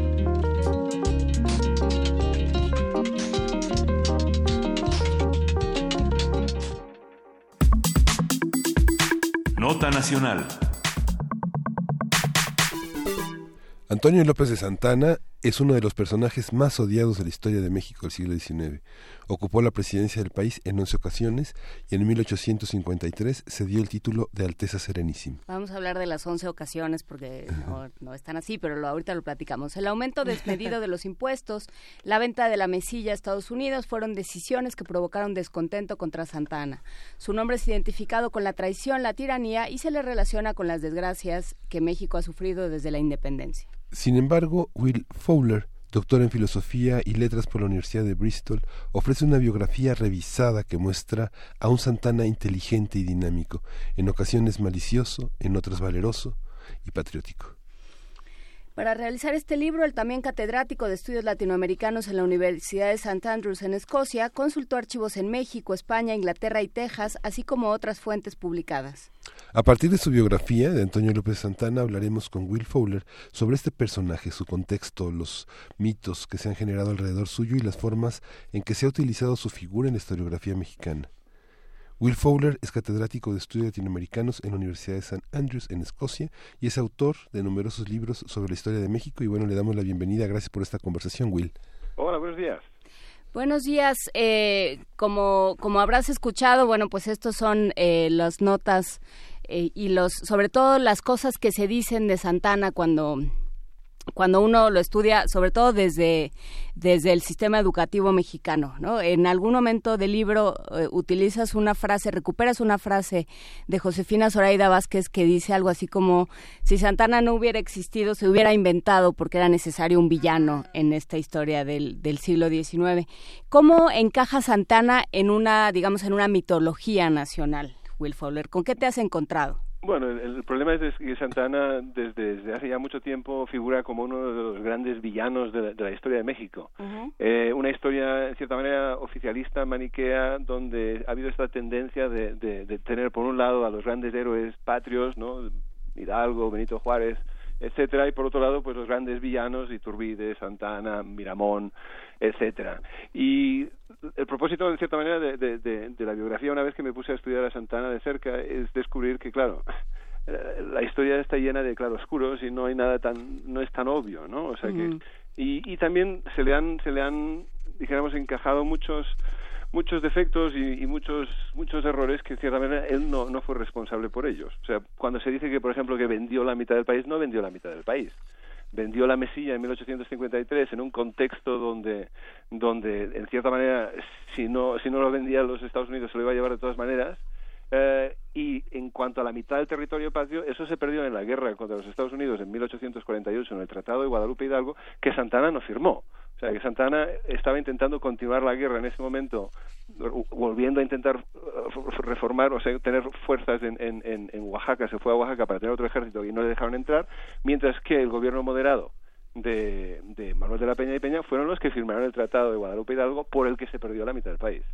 Entonces, en, cierto sentido, ha servido de chivo expiatorio para culparle a él de todo lo que fue mal, en vez de intentar explicar o entender las razones mucho más complejas por las que, por ejemplo, se perdió esa guerra. Eh, ¿Cómo llegaste tú a, Santana? Porque es, es o sea, el, el, camino desde Escocia hasta, hasta Manga de Clavo es largo y es tortuoso. Entonces, ¿cómo fue? Y yo empecé porque eh, en 1989 yo, yo, empecé mi tesis doctoral sobre José María Tornel y Mendíbil, eh, allá en Bristol. Y Tornel fue, fue ministro de guerra en seis ocasiones distintas, pero fue uno de los de los fieles y leales seguidores de Santana, uno de sus panegiristas dedicados, eh, propagandista especial, pero sobre todo lo que, lo que yo descubrí con Tornel es que verdaderamente era un intelectual con unas ideas muy interesantes, eh, un señor de, cierta coherencia política, y descubrí que tenía pues una, una evolución política, o sea que empezó con ideas generosas liberales y el tiempo pues fue, digamos, golpeando esas esperanzas que tenía hasta que llegó un momento donde, donde defendió la idea de una dictadura. Y fue ver que si había una persona inteligente como Tornel, fiel a Santana a lo largo de, tanto tiempo, pues no tenía sentido si Santana era el monstruo que, se tiende a, presentar en la historia. Entonces, eso me hizo pensar que bueno, pues había que, intentar explicar el, fenómeno de Santana, y así es como llegué a Santana. Además, Tornel era el, era el líder de la, de la mafia de los York, que tenía una enorme amistad con mucha gente cercana a Santana, ¿no? ¿De la logia? Sí, de la logia, de la logia... De los yorquinos. De los yorquinos. Exactamente, que entonces es, digamos, hay las dos logias en la, década de los 20, los yorquinos y los escoceses, con los yorquinos tendiendo a ser los federalistas, los más populistas, los más progresistas en cierta manera, y en esa época, pues dijéramos que Santana es, es liberal, es federalista y, favorece ¿no? la República y, es, y hay una evolución política con él. ¿No? Pero claro, hay, muchos mitos. Eh, ya en la, en la introducción hablaban de, que se le dice 11 veces presidente, pero claro, fue presidente seis ocasiones. Eso es otro otro ejemplo de cómo se, ha, se hay toda una serie de media verdades o mentiras que se han, se han, se han usado, ¿no? O, por ejemplo, el, el decir que se llamaba Su Alteza Serenísima. El primero en hacerse llamar Su Alteza Serenísima fue Hidalgo. Entonces, en 1853, en un intento de rescatar ciertas tradiciones mexicanas, al, buscar forjar patria, porque se pensaba que la pérdida contra los Estados Unidos en parte era debida a que no había habido una unidad nacional, pues se rescata el título que Hidalgo, el padre de la patria, se había dado a sí mismo. O sea que es, curioso que, si se piensa uno piensa en su Alteza Serenísima, ah, mira, Santana es que, que, risa, ¿no? Y sin embargo, ese título, el, primero en usarlo fue, fue, fue Hidalgo. ¿Qué, otras cosas fuiste, fuiste encontrando? Porque hablas mucho de la condición, más allá de ser mexicano, eh, Santana sobre todo veracruzano, ¿no? Porque además ser mexicano en ese momento todavía estaba, eh, todavía era una entidad mucho más difusa. Eh, era veracruzano y volvía cada vez que podía al Encero, a Manga de Clavo, a todos estos lugares. Pues yo llevé a cabo bastante, un largo periodo de investigación en los archivos regionales de Veracruz porque es una figura que siempre que puede, de hecho, no se queda en la capital para, para quedarse, para ser dictador, o sino de hecho, cuando puede se va. Y, y o se va a luchar contra sublevados o contra eh, ejércitos invasores, o se va a, Manga de Clavo o al Encero, ahí donde, donde cuida de sus haciendas. Y fue cuestión de mirar los archivos notariales, de mirar eh, la prensa de, regional, de mirar las actas de, los municipios para ver las actividades que él llevaba a cabo en Veracruz y descubrir que de hecho era un hacendado dedicado eh, que se preocupaba por sus tierras, que se preocupaba por lo que estaba sucediendo allá y que se preocupaba por la gente que trabajaba en sus tierras. Y de ahí que hay unas afinidades que resultarán en, en una situación donde los veracruzanos pues lo quieren mucho esta parte de la, digamos, el libro es, un libro muy completo, hay, una bibliografía enorme, una cronología, la, descripción de los archivos, pero también es como una historia cultural. Tomaste en la introducción eh, la presencia de Santana en el cine, en la literatura. ¿Cómo han sido estas representaciones del mal y, del, y de, la, esta figura llena de claroscuros en, en la cultura, desde la muerte de Artemio Cruz, con la que abre ese primer capítulo, hasta toda la señalización de la película de Casals, y, la novela de Enrique Serna. Sí, por lo general se le ha representado, o sea, de una manera, o sea, como un gran villano, ¿no? no es, es imposible encontrar en, digamos, en la cultura popular, incluso en películas recientes como la de Casals o Alteza Serenísima o, la novela de Enrique Serna, una visión de, que de alguna manera intente pues mostrarlo de alguna manera no que no sea totalmente negativa ¿no? O sea, en, ambos, en tanto la película y la novela, finalmente aparece como un villano. Y si pensamos en las películas de, de, Hollywood del Álamo, es de nuevo el gran monstruo, ¿no? Que el gran dictador, así sangriento, sanguinoliento, cuando ignorando el hecho de que, por ejemplo, los tejanos estaban revelando una de las razones fundamentales era para conservar sus esclavos. ¿Y qué pasa? Eh, ¿Qué tanto fue necesario crear esta figura? ¿Qué tanto era un momento, el siglo XIX fue un momento en el que se intentó la pacificación por todos los medios y sobre todo no solo la pacificación, sino hacerse, eh, los diferentes grupos buscaban hacerse con el poder. Eh, ¿Qué tan necesario fue eh, villanizar, vilipendiar a Santana a ese grado para, para consolidar un gobierno? Bueno, sucede, sucede bastante tarde. O sea, hay las primeras acusaciones figuran ya durante la guerra contra los Estados Unidos cuando Ramón Gamboa pues ya inicia su, una acusación contra, contra Santana. Pero la verdad es que eso no cala hondo hasta, hasta ya la restauración liberal de 1867, ya cuando Juárez ya por fin se afinca en el poder, y ahí ya hay un intento de, empezar a mostrar ese pasado como un, como un pasado terrible y también de alguna manera es una manera de, de, justificar la derrota, la, la, traumática derrota contra los Estados Unidos. Lo más fácil es acusar a un hombre y formular esa idea de que perdió la guerra a propósito, de que era un corrupto, de que, de que era un vendepatrias, y así no tener que empezar a pensar en todas las razones mucho más complejas por la que se había perdido esa guerra. Pero también hay otra, una historiografía gringa también de los Estados Unidos que busca también vilificarlo para justificar la rebelión de los tejanos, para justificar la intervención estadounidense, en base a de que si, si él figura como un dictador a la, a la Saddam Hussein, pues de, alguna manera no eso justifica la, rebelión de los tejanos y por otro lado la intervención estadounidense pero claro, en ambos casos son, son exageraciones de, algo que, que, no es. Ahora, una cosa que quisiera matizar que, que, que la biografía no, no, no, no se trata aquí de, de, de defender a Santana, sino de entenderlo, ¿no? Es, cuestión de, es buscar una, una visión objetiva dentro de lo que cabe, ¿no? O sea, no, no es cuestión aquí de, de yo no estoy pidiendo que se, que, se construyan estatuas por él o que se nombre Te van a escuchar, te van a escuchar y al rato vamos a tener una por ahí. Oye, Will, y, y, por supuesto, este, leíste la visión de Del Paso. ¿Qué, qué te parece esa visión, digamos, que esa, esa parte de, del imperio representado por Maximiliano y todo este mundo que también está también muy cercano a la este a la República después se configura tanto que está tan configurado en la novela del Paso. Sí bueno, es, una, es una gran novela no o sea es, pero creo que, que en fin también son son son épocas muy complicadas. O sea ya hablando de, de, de, la intervención francesa a forma de ejemplo y la figura de Miramón no la figura de Miramón también otro de los grandes villanos y que también pues hace falta que se le que, que, reciba otra biografía no donde se entienda precisamente también su comportamiento y, su postura que también eh, quizás no fue la de un traidor como también se le se le, se le representa. Ajá. La, consulta de los archivos de Veracruz y de Jalapa es muy interesante. Yo recuerdo los actos este retóricos poderosos de Fidel Herrera como gobernador de Veracruz dándole todo el apoyo a los archivos y a la clasificación y a la digitalización porque él decía que había sido archivista. Y bueno yo creo que en el siglo este, en este siglo no, no, se había dado nunca un apoyo tanto a los archivos tan abandonados de Jalapa y de Veracruz. ¿Cómo fue ese trabajo allí? Que hay tanto material que no estaba tan a la mano. Bueno, no, cuando, yo cuando yo fui y estaba trabajando en esos archivos, de hecho, muchos de ellos no estaban catalogados. Entonces era, era cuestión de entrar por la mañana y pedir la, la caja de 1822 a modo de ejemplo y a ver qué encontraba uno. Entonces habían días donde no encontrabas nada y después habían días absolutamente eh, magníficos donde descubrías pues una serie de documentos que te, mostraban un lado de Santana que hasta ese momento pues no no se había dado a conocer ¿no? y no fue una experiencia muy rica. Además encontré que todos los archivistas fueron increíblemente generosos conmigo. Y, y no me facilitaron mi labor, mi labor de investigador en todo momento. O sea que verdaderamente estoy muy agradecido que creo que eso es interesante, volviendo a lo que mencionaba Miguel Ángel de, eh, de la novela de Del Paso, eh, mencionaron también a Enrique Serna.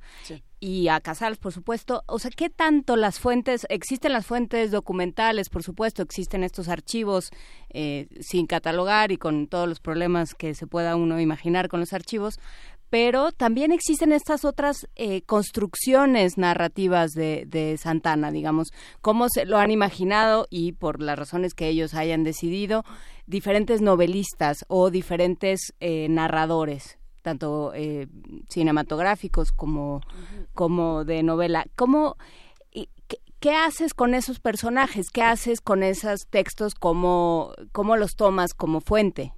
Bueno, hay, dos, dos aspectos muy importantes de, de, lo que me estás preguntando. Por, por un lado, simplemente decir que, que la influencia que tienen los, los textos literarios o, los textos o, las películas, en cierta manera tienen un, impacto mucho más fuerte que, que, los textos de los historiadores, porque tienen una difusión eh, popular cultural tremenda. Y claro, el problema para el historiador es que en cierta manera a veces esas visiones que son ficticias, pues de repente se convierten como en una visión real para, para el público que después no tiene tiempo o no se molesta en leer lo que dicen los historiadores profesionales sobre, sobre estas, estos eventos o esos personajes.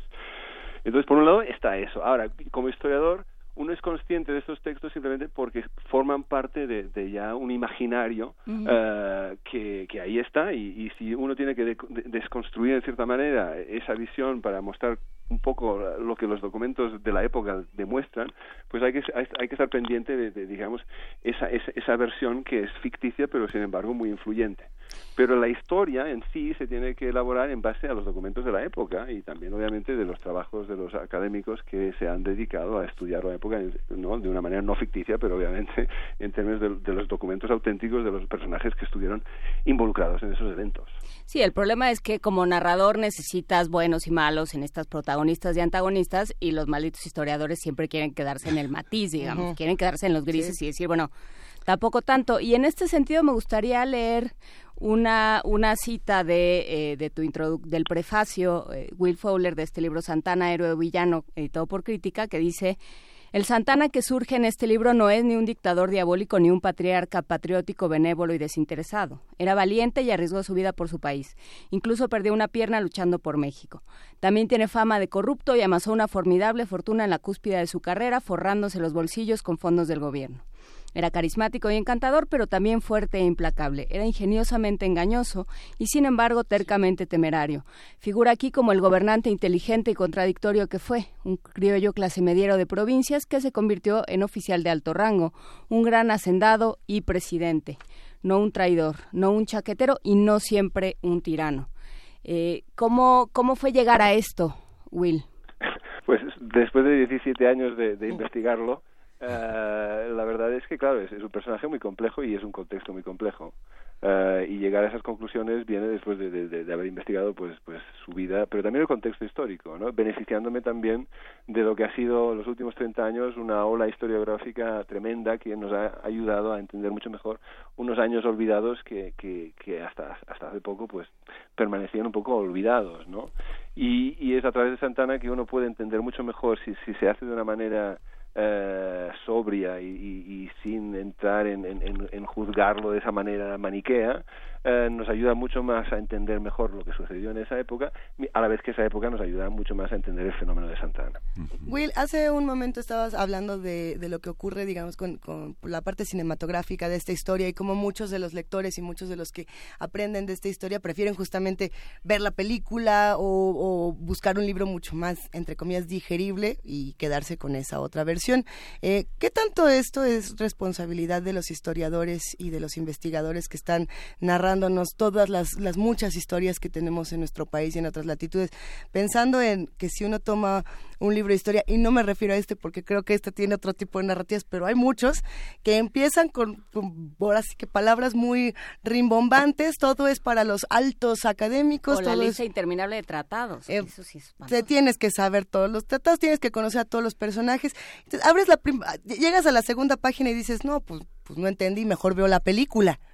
¿Qué hacemos con eso? Las muchas maneras de narrar la historia y la responsabilidad que también tenemos los que estamos del otro lado de acercar a las personas a la misma. Bueno, yo creo que es fundamental que los académicos no, no, no se queden en su torre de marfil hablándose entre sí y que verdaderamente hagan un esfuerzo para, para llegar al mundo fuera de la academia, ¿no? Es evidente que, que dentro de, hay un contexto donde los trabajos de investigación serios pues quizás necesitan de esas palabras complicadas porque porque es la manera que uno puede expresarse de una manera dijéramos certera y sofisticada. Pero eso no, no impide que tampoco se intente no en todo momento pues pues llevar esas esas esas averiguaciones e, esos hallazgos mucho más allá de, de, la universidad para verdaderamente establecer puentes con la comunidad que finalmente uno está investigando no por sí mismo ni por la universidad pero está, está investigando para ayudar a la humanidad para ponerlo así en términos así grandilocuentes. grandilocuentes pero finalmente si no se tiene esas ambiciones pues pues poco vamos a hacer oye Will este hay hay un aspecto de Santana que también tiene que ver con la relación con Tornel que es muy interesante que es su pleito constante con, con, la, con la prensa del siglo XIX. Digamos, él todavía alcanzó este, en los primeros años de la segunda mitad del XIX a tener muchas querellas con las visiones de la prensa y bueno, eh, Tornel por la posición privilegiada de que tenía como todos los chismes políticos, este, pues fue un ajedrecista que montó el, el, ascenso de Santana en muchos momentos. ¿Cómo, ¿Cómo era la relación de un hombre como, como él eh, frente, frente a la prensa, frente a los periodistas, que al mismo tiempo eran los liberales de su época. Uno piensa, no sé, en una figura como Bulnes, tan vinculada al periodismo, por ejemplo. ¿Cómo, cómo, es, ese, cómo es ese mundo? Claro, es, eh, bueno, es, volviendo a la idea de la cronología y la evolución. O sea, hay, hay, un Santana en diferentes momentos donde está totalmente a favor de, la prensa libre, ¿no? Sí. Pero habrá momentos más adelante donde, especialmente el gobierno que él tiene entre 1841 y 1844, ¿no? Eh, ahí hay un gobierno donde sí, hay momentos donde cierran, cierran periódicos porque no quiere, no quiere ser criticado, ¿no? Y especialmente ya la dictadura suya de 1853 a 55 es verdaderamente terrible, o sea, en términos de, de censura y, de ley de conspiradores y de, tener como una policía secreta que, que, que, busca ver quién está criticando la dictadura es, es tremendo. O sea que, evidentemente, es una relación que evoluciona y eh, para, para el final de, digamos de su último de su última eh, presidencia pues sí tenemos allá un Santana que, que, que cree que la población mexicana no está lista para, para la democracia y que se la tiene que guiar y de hecho hay, hay un hay un periódico La Palanca que, que llevaba Tornel, eh, donde habla de que, el pueblo mexicano está enfermo y requiere no solo un médico, pero un guardián, un médico que le dé la receta para curarlo, pero un guardián que se asegure de que se tome esa medicina. ¿Y cómo es esta evolución, digamos, sin, sin, que todos vamos a ir a leer el libro y nosotros que lo empezamos lo vamos a terminar, pero pero como ya sabemos en qué acaba, no, no hay demasiados spoilers.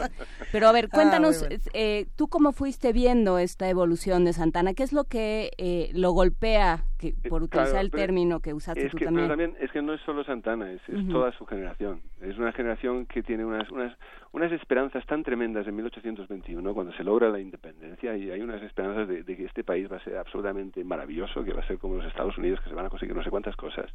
Y después de descubrir que, por un lado, las constituciones fracasan, eh, la de 1824, la de 1836, etcétera, en una situación donde de repente se, aparecen pronunciamientos por todas partes. De hecho, parece que la, política se, se conduce a base del pronunciamiento y no tanto de las elecciones, aunque también suceden simultáneamente eh, donde hay golpes de estado donde donde y, y de repente pues también estalla la, la rebelión de Texas y y esas esperanzas se van se van se van van sufriendo hasta que ya dijéramos pasamos de una etapa de esperanza a una de desencanto y ya tras la derrota contra los Estados Unidos de 1847 pues verdaderamente una desesperación. Y es una época de desesperación donde ya gente que antes tenía tanta fe dijéramos en la humanidad no eh, y que había creído que, que se, se, debía defender como en la Constitución de 1824 un sufragio universal masculino ya para 1853 están diciendo que, no deben haber elecciones ¿no? y esas son las mismas personas o sea que, han que han pasado por ese por ese viaje no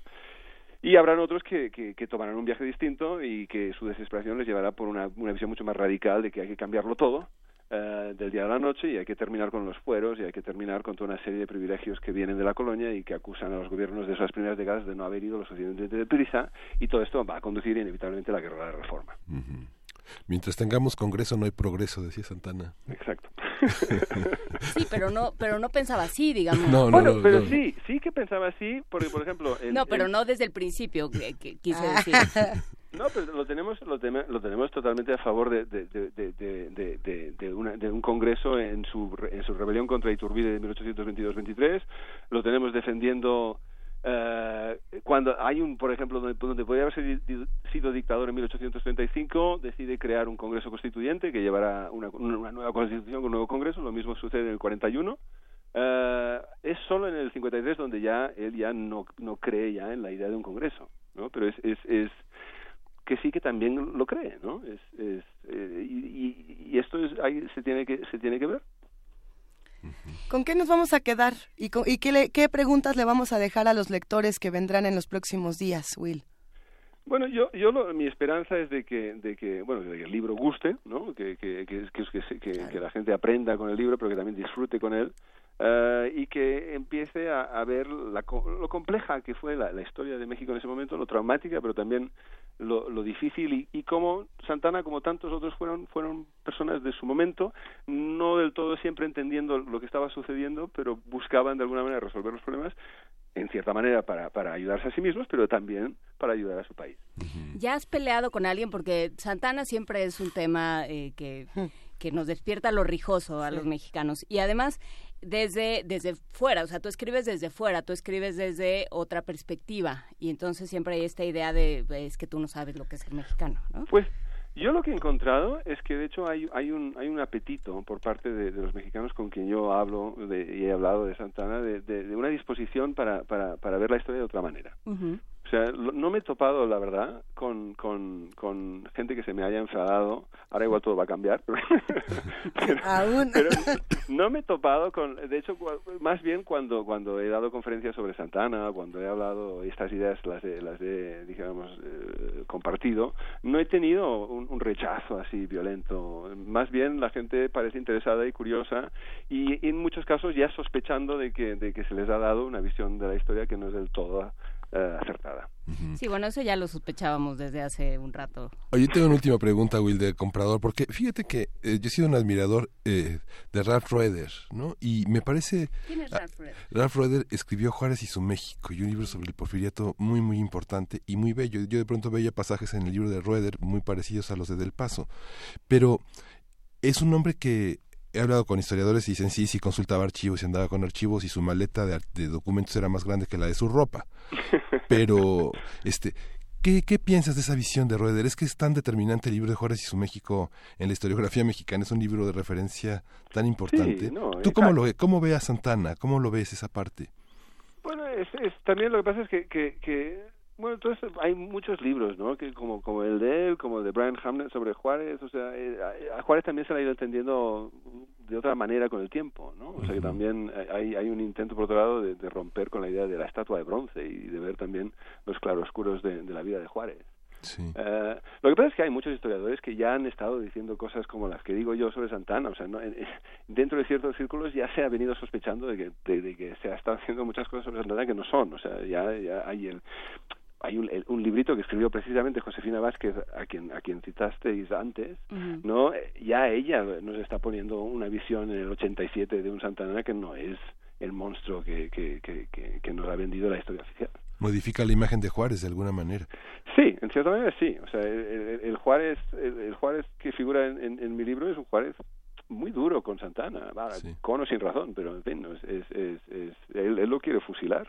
Sí. En 1867 de la, del mismo modo que insiste en que se, se condene a, a, Maximiliano Miramón y Mejía con la ley del 25 de enero por el que acabaran siendo fusilados en, en Querétaro, pues quiere aplicar la misma ley con Santana. Lo que pasa es que Santana se libra milagrosamente porque en su, su juicio tiene lugar en Veracruz y los veracruzanos, como todavía le quieren, le, no, no acaban de, de, de, de, condenarle como hicieron en, en Querétaro con, los, con, con Maximiliano Mejía y Miramón, y, y, acaban acusando de conato de infidencia y lo exilian y, y, y Juárez está furibundo con ellos y, y de hecho condena a, a, a ese jurado a, a, pasar varios meses en San Juan de Ulúa por no haberle obedecido. Ajá. Es un Juárez es, es, un Juárez bastante duro también. Sí, paradójicamente le sobrevive a Juárez, ¿no? Muere cuatro años después que Juárez, ¿no? Sí, aunque totalmente ya olvidado, sí. uh, poco querido, enfermo, viviendo solo en la Ciudad de México, ¿no? Con, con Dolores Tosta pagando a gente de la calle para que vengan y, y le digan que le quiere el pueblo todavía. Pues vale la pena asomarse a este texto Santana, héroe o villano, la biografía que rompe el mito, eso ya es parte de la... pues eso dicen los editores, ¿no? Porque hay que vender de algo, pero es editado por Crítica. Muchísimas gracias, Will Fowler, por platicar con nosotros esta mañana. No, muchísimas gracias a vosotros. Un abrazo. Un abrazo. Y nos vamos con más música, Miguel Ángel ¿qué que vamos a escuchar. Vamos a escuchar de Carlos Jiménez Mavarac, La Fuente Armoniosa.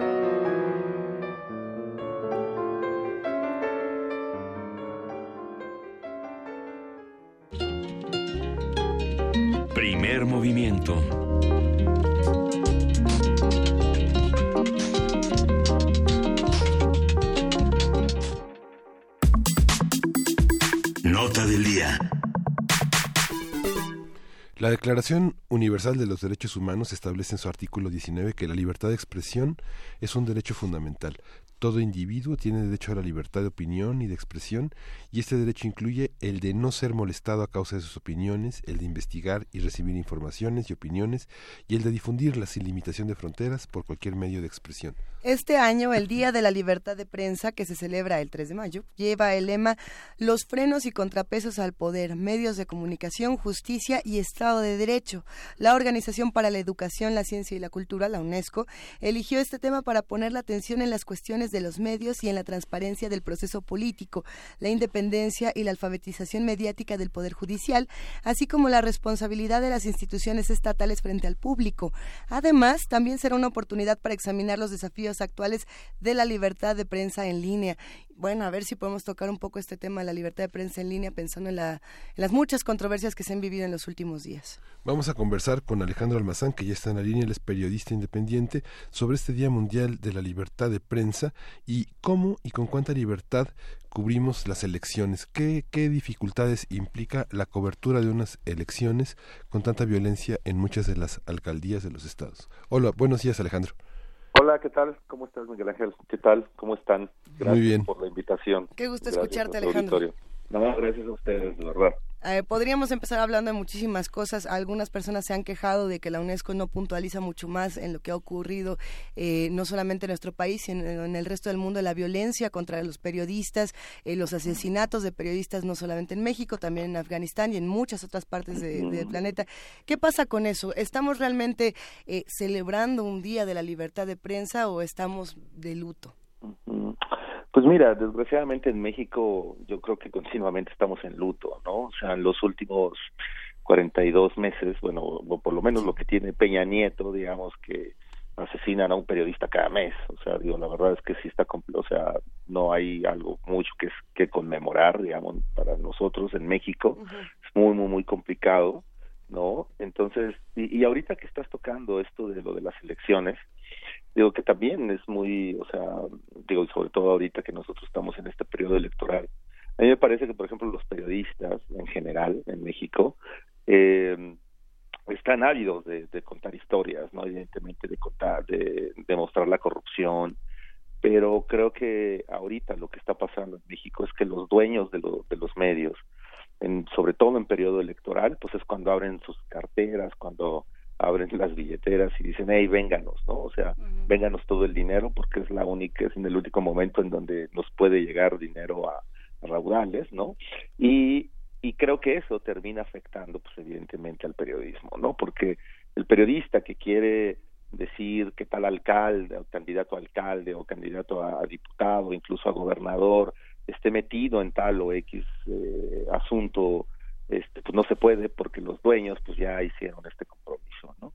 Entonces yo creo que en realidad lo que ha estado afectando a los medios eh, pues son los propios los propios medios, o sea, los propios dueños. Yo el otro día platicando con unos amigos que estamos ahí medio elaborando una serie que tiene de televisión que tiene que ver con periodistas. Yo les decía que uno de los que otro de los enemigos terribles de los periodistas pues son los dueños y son los propios periodistas, ¿no? Y que eso y contra todo eso es con lo que al final estamos batallando, ¿no? O sea, porque mientras unos están tratando de ver qué fue lo que pasó en Ayotzinapa, hay otra parte de medios y de periodistas que lo están ocultando, ¿no? Entonces siempre estamos así, ¿no? O sea, divididos, ¿no? Y, y, desgraciadamente creo que eso es lo que nos, nos, ha afectado. Entonces, cuando llegamos a una fecha como el 3 de mayo, no, pues creo que es más como para reflexión, para decir qué es lo que estamos haciendo bien, qué es lo que estamos haciendo mal, ¿no? Y que los dueños, la verdad es que los dueños de los medios en México son los que han corrompido terriblemente el periodismo, ¿no? Este, yo, o sea, te puedo hablar de, de, muchos personajes que en el fondo no son periodistas, son dueños de los medios, pero simplemente porque tienen dinero y porque tienen ese poder es que están ahí, ¿no? Pero no, no porque amen el periodismo, no porque quieran informar. Sí, dime.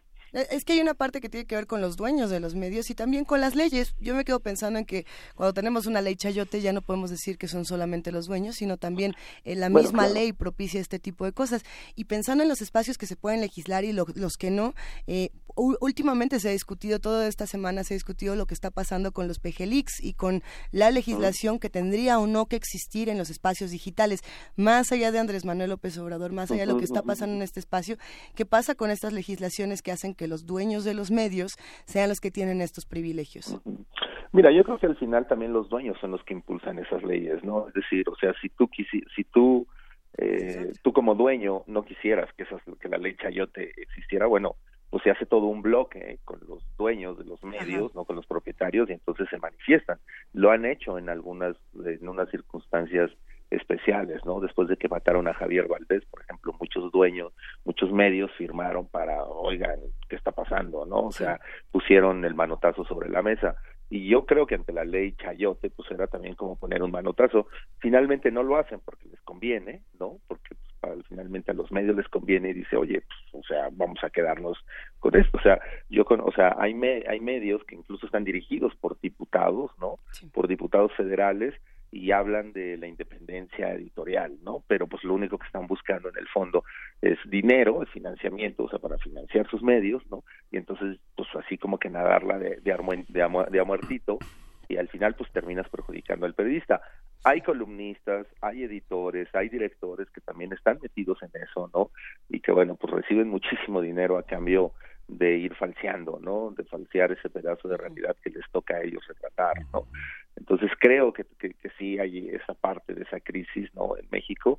Por fortuna hay una generación de chicos, de jóvenes que están saliendo, o sea, la verdad, con muchos eh, con muchas preguntas en la cabeza, que eso es lo fundamental en el periodismo, tener preguntas, y hay muchos chicos que están saliendo de las universidades con muchas preguntas, ¿no? Y ellos de alguna manera son la esperanza. El problema, insisto, siguen siendo los dueños de los periódicos, ¿no? Bueno, de los medios.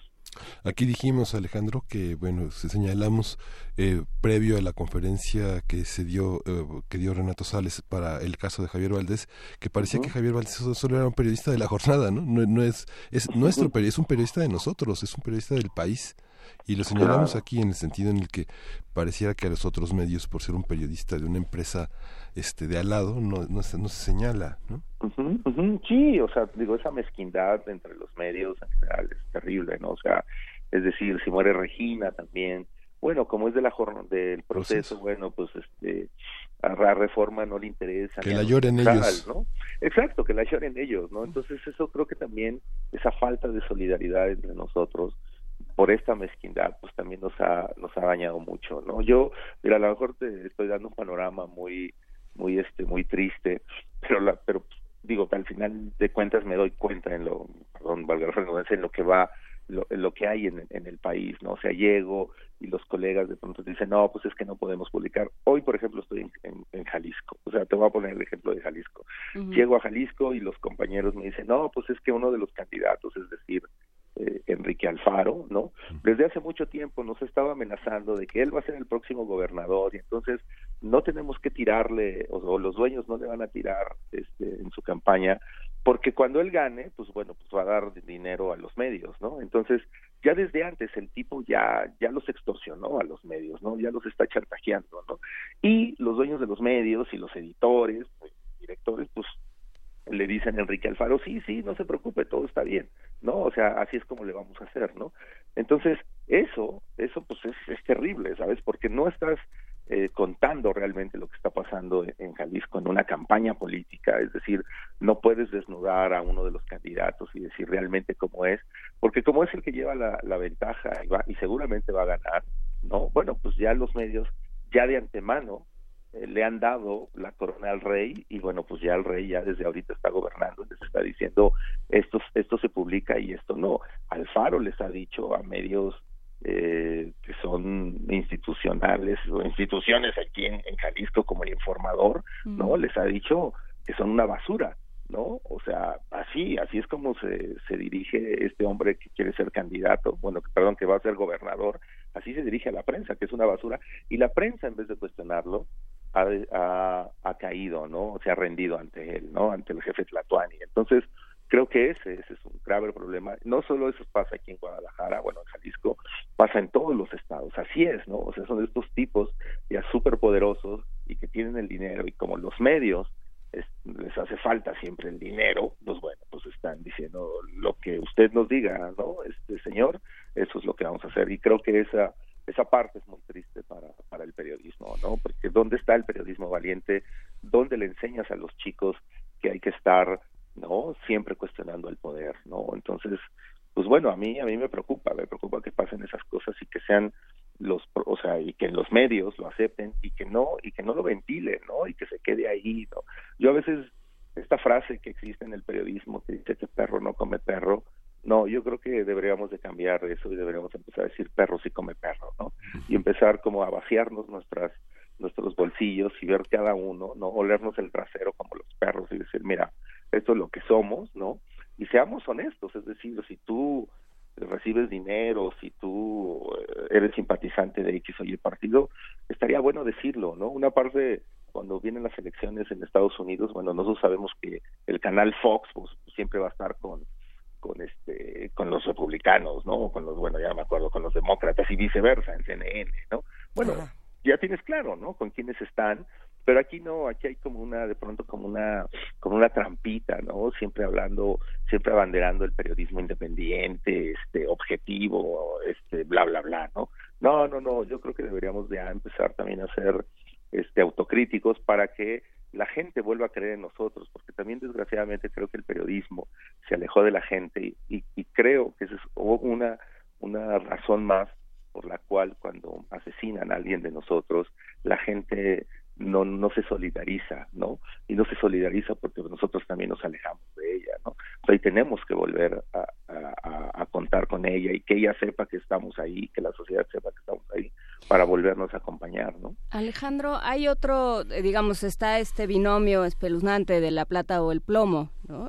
y, está la parte del plomo. Ayer hablábamos eh, con Juan Angulo del sur de Guerrero y nos decía, pues hay, hay zonas que ya no se cubren y ya eh, ya eh, se está hablando desde los diferentes institutos electorales en el Instituto Electoral en Guerrero que dice pues eh, vamos viendo si se puede garantizar la, el voto libre en, en, todos lados, que la gente salga a la calle, que se sienta segura, que realmente vaya a votar eh, el día de las elecciones.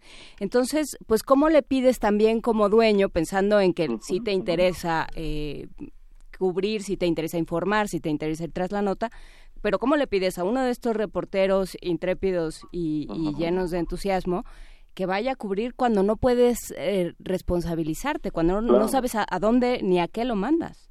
Claro, claro. No, mira, la verdad es que no, o sea, no se lo puedes pedir, o sea, yo como, o sea, si yo fuera un editor, si fuera el jefe de ese chico o de ese reportero, pues evidentemente le diría, no, o sea, te van a matar, ¿sabes? O sea, no tenemos no tenemos las garantías, ¿no? O sea, el Estado, o sea, la Cámara de Diputados eh, aprobó, este, no sé, un mecanismo federal que en realidad no sirve de nada, ¿no? O sea, un, un botón de pánico no te sirve de nada en el momento de que te estén matando, ¿no? Entonces, bueno, yo no se lo diría. Sin embargo, creo que una parte del periodismo y esa y esa parte está un poco loca, pero pero finalmente el periodista está para poder contar esas historias, ¿sabes? O sea, no es que sea un valiente, no es que sea un héroe, ¿no? Simplemente le tocó. O sea, yo conozco gente como, o sea, Daniela Rea, Marcela Turati, Daniela Pastrana, todas estas reporteras que eh, terminaron siendo, eh, eh, fundaron periodistas de a pie, ¿no? Y que y que son muy intrépidas, o sea, y se han metido hasta la cocina, ¿no? Hasta donde quema el fuego, ellos se han metido, ha sido una cuestión voluntaria, no ha sido alguien, nadie les ha puesto una pistola, ellos simplemente han ido. Es decir, a veces de pronto el, el, periodista tiene, es un al final es un trabajador social, ¿no? Y, y ese periodista es el que toma los riesgos y sabe sabe si va a publicar o no. Javier Valdés tomó los riesgos, asumió los riesgos, dijo vamos a publicar esto y bueno, pues hoy se sabe que muchos de los textos que él publicó, bueno, pues fueron los causantes, ¿no? De, que lo mandaran a matar, ¿no? A, través de, tres sicarios y ordenado por el hijo de Damaso, ¿no? Damaso López alias, y eh, bueno, el que lo ordenó pues fue el hijo, ¿no? El Minilic.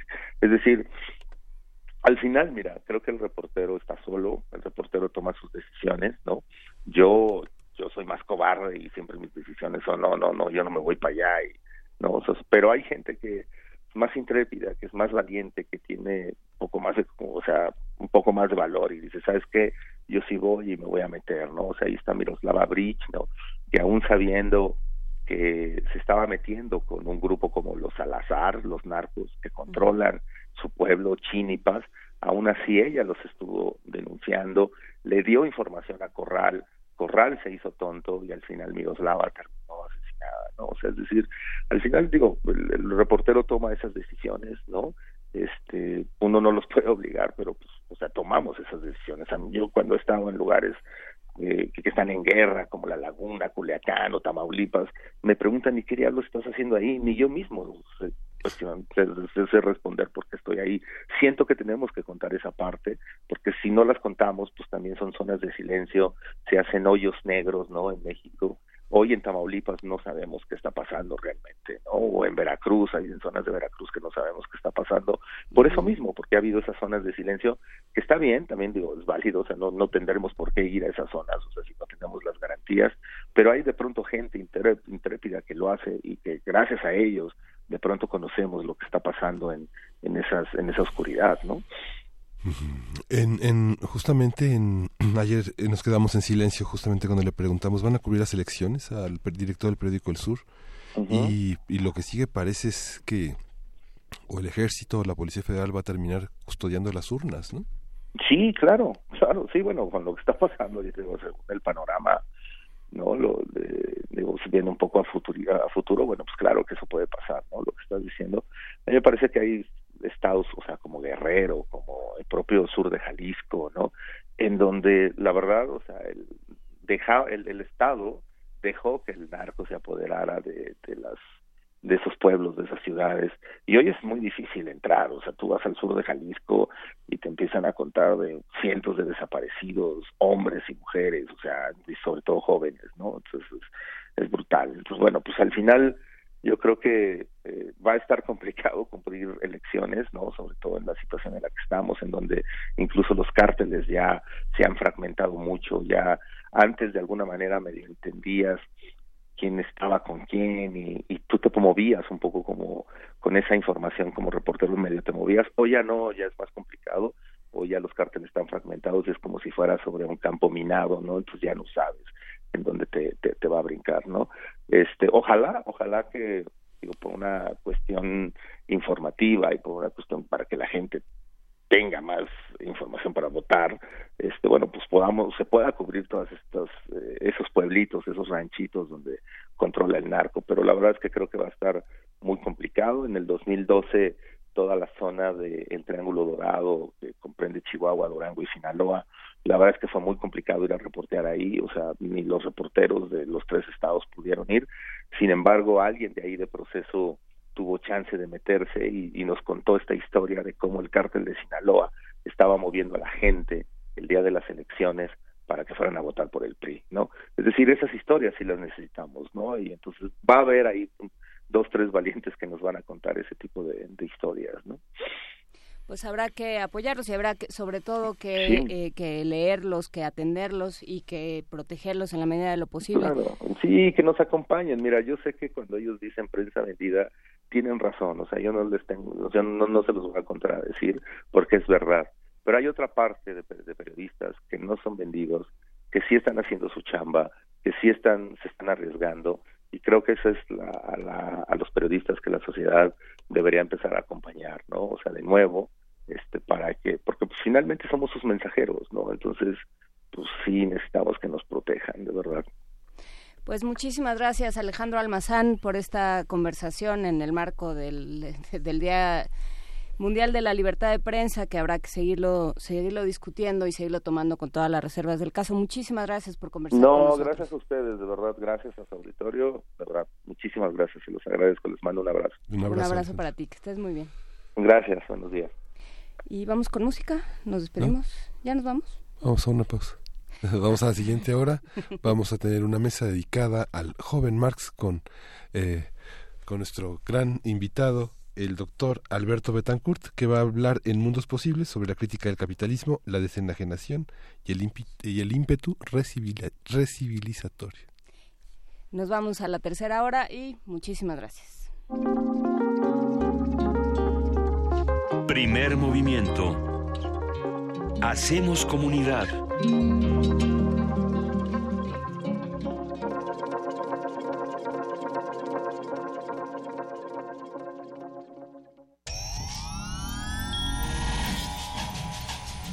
Saborear una paleta o sellar una carta. Para ser gracioso o ser grosero. Para ser amoroso o para ser muy amoroso. Para reír y para hablar. Las posibilidades de la lengua son infinitas. Muerde lenguas, letras, libros y galletas. Lunes y miércoles, 20 horas. Por el 96.1 de FM. Radio UNAM. La mafia del poder es una basura, es una planadora que quiere aplastarnos. Descuídate un instante, uno solo, y estos desgraciados te aplastan. Te aplastan con sus abusos, sus robos, su corrupción y la inseguridad. Te aplastan con sus brutales aumentos a la gasolina, al gas, a la luz, a los medicamentos y al costo de la vida. Si quieres un cambio verdadero en tu vida, súmate al Partido del Trabajo. Juntos haremos historia. El PT está de tu lado. Arriba, Marco. Hay que ir a la escuela. Arriba, papá. Tienes que ir a trabajar. Arriba, vecina. Hay que echar a andar el huerto. Arriba, Braulio. Hay que salir a correr. Arriba, mi amor. Nos toca cuidar a los nietos. Arriba, José. Hay que echarle una mano a México. Arriba, mexicanos. Nos urge cambiar el destino de nuestro país. Los valores hacen el cambio. Partido Encuentro Social. Voto libre. Voto libre. Yo voto libre. Es mi decisión. Porque mi voto cuenta. Y voy a elegirlo yo. Voto libre. Investigo las propuestas. Elijo y exijo que las cumplan. Yo voto libre. Porque mi país me importa. Este primero de julio. Yo voto libre. ¡Voto libre! INE.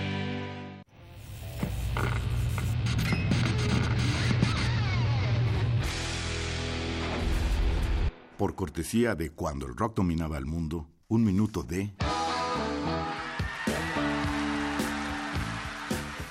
Eric Clapton, Cocaine, 1980.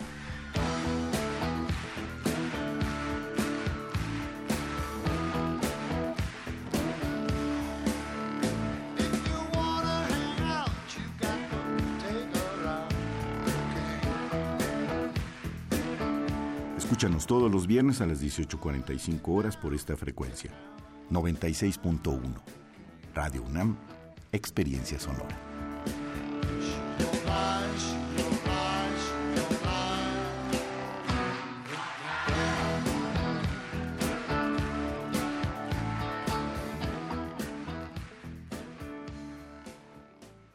Yo soy Carla y no me dejaron ser candidata de mi partido porque pensaron que era mejor tener un candidato hombre. Soy Jimena, fui candidata a alcaldesa y no estoy conforme con el resultado de la elección. Yo soy Alfonso, presenté mi proyecto para la consulta de presupuesto participativo. Creo que cumplió con los requisitos y no fue considerado. En todos estos casos, el Tribunal Electoral de la Ciudad de México analiza, indica quién tiene la razón y protege sus derechos. Tribunal Electoral de la Ciudad de México. De principio a fin, justicia en tu elección. Escuchemos a López Obrador. AMLO decidió pactar con el Bester Gordillo y su familia. No voy a seguir comentando nada de la maestra por respeto. Bienvenido, el nieto de la maestra El Bester. Y también con un grupo pequeño pero radical y violento de líderes magisteriales que han dejado a cientos de miles de niños sin clases. Juntos quieren volver a la venta de plazas y que los maestros no se evalúen. A López Obrador no le importan tus hijos. No tengas miedo. Elige miedo o MID. Vota por MID. Candidato por la coalición Todos por México. PRI PBM Nueva Alianza. La fórmula es sencilla. Vamos a acabar con la corrupción de modo que vamos a liberar los 500 mil millones que se roban los políticos corruptos. También vamos a cortar el copete de privilegios que hay en el gobierno. De esa manera, sin necesidad de aumentar impuestos, sin endeudar al país, sin gasolinazos.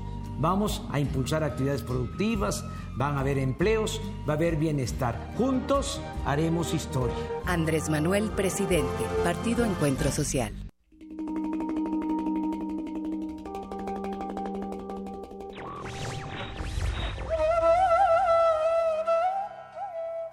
El que no se posee a sí mismo es extremadamente pobre.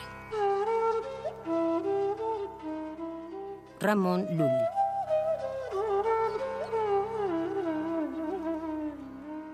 Radio UNAM. En la UNAM se escriben historias de éxito.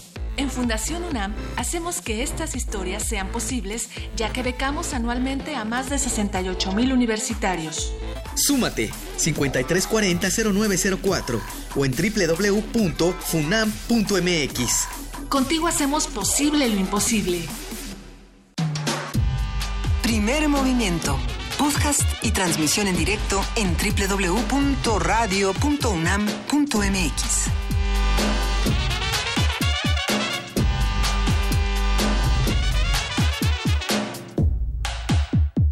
No fue Luis Iglesias la que entró corriendo, fue la ardilla voladora. ¿Cuál ardilla voladora, Miguel Ángel? Que venías persiguiendo, Luisa.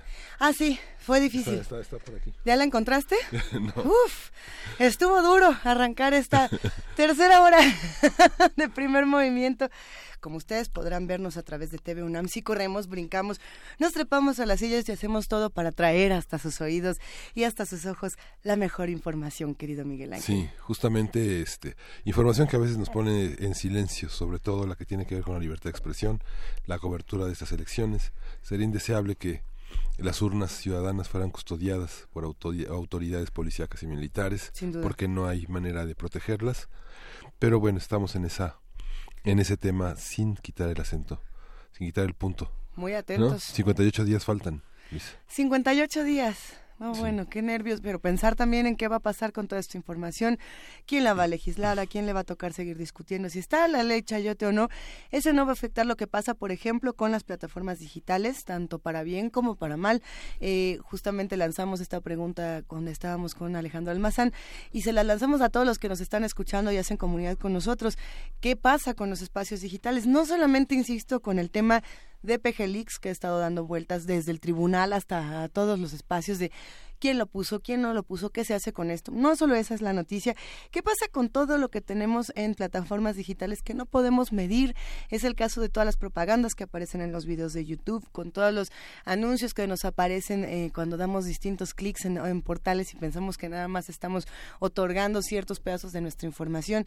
Hay toda otra discusión que se está quedando de lado y que hay que seguir machacando para que no nos estén, eh, ahora sí que torturando de más. Torturando de más, querido Miguel Ángel. Pero bueno, para todos los que nos escuchan y hacen comunidad con nosotros, ¿qué les parece si nos vamos a Poesía Necesaria para escuchar, eh, ahora sí que palabras de las que sí nos gustan? Primer movimiento.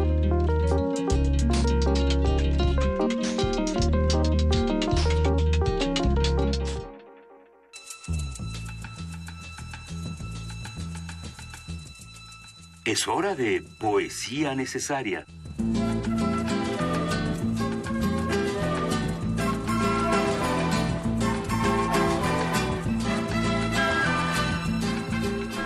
Este poema se lo quiero dedicar a la etiqueta de mi playera. ¿Qué fue? Acabo de sentir el, rigor de la justicia en mi espalda. Es que hay muchas, muchas prendas que valen por la etiqueta. Esta era una de ellas. ¿eh? La etiqueta. la voy a guardar. Me la guardas para. No, la voy a guardar y antes sí, porque había quien quería usar un cúter para quitártela. Yo se lo digo. Ay, seguro eran los, queridos amigos de TV UNAM, ¿verdad? Que ya me querían dar un cúter en mi cerebro. No, no es cierto. No, gracias a todos los que están haciendo este programa y que además hacen que no solamente en la voz, sino en la imagen y en todo nos veamos y podamos seguir compartiendo y haciendo comunidad con ustedes. Eh, hoy, pues, sea necesaria, hace servicio a la comunidad. Eh, generalmente dedicamos los poemas a situaciones, a temas que nos importan y por supuesto a lo que ustedes quieren eh, escuchar, a las sugerencias que nos hacen. Este es un poema que, bueno, creo que a muchos les gusta William Faulkner, de los que hacen comunidad con nosotros, no solamente por la parte, digamos, de prosa, sino también por la poesía. ¿A ti te gusta Faulkner? Uy, ayer vi este Salvaje de Corazón de David Lynch y qué Faulkneriano es, qué...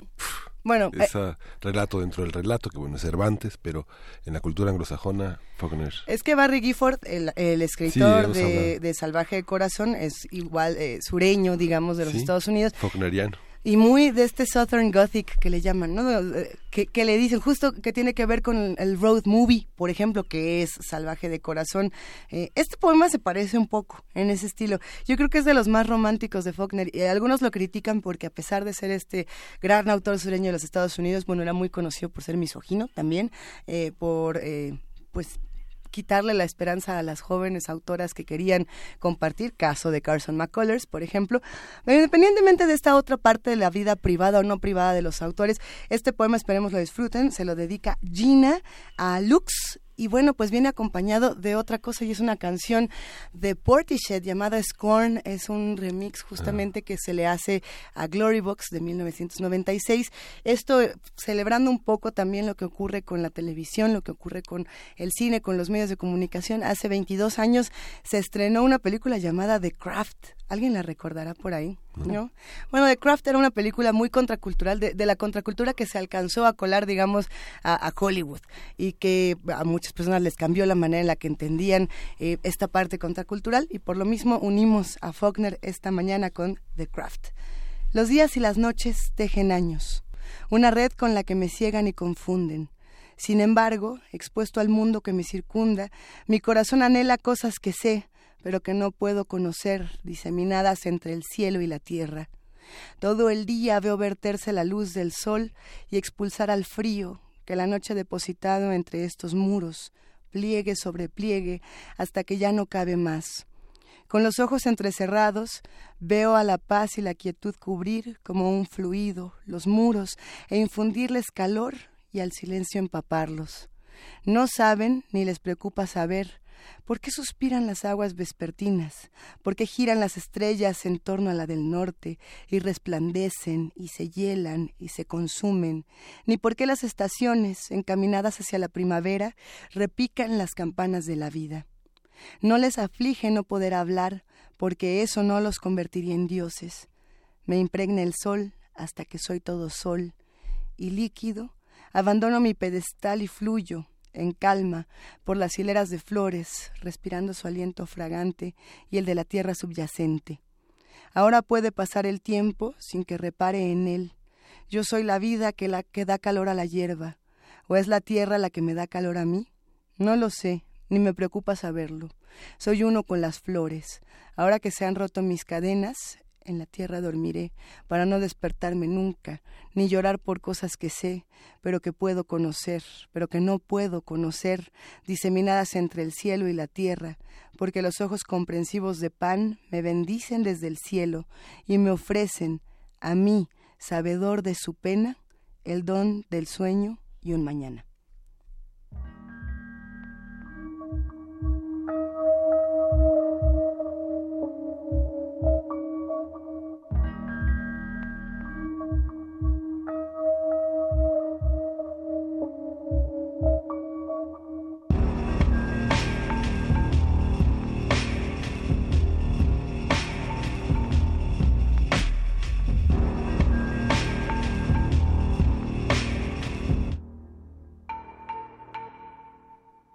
So tired of playing, playing with this bow and arrow.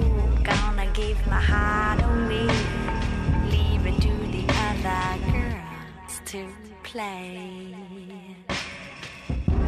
For I've been a temptress too long.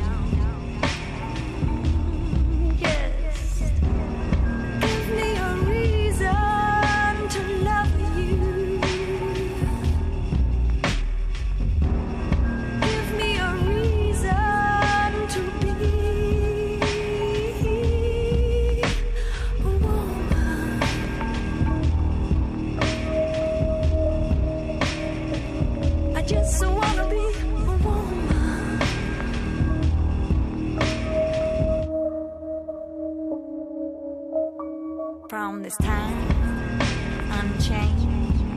We're all looking at a different picture through this new frame of mind. A thousand flowers could bloom.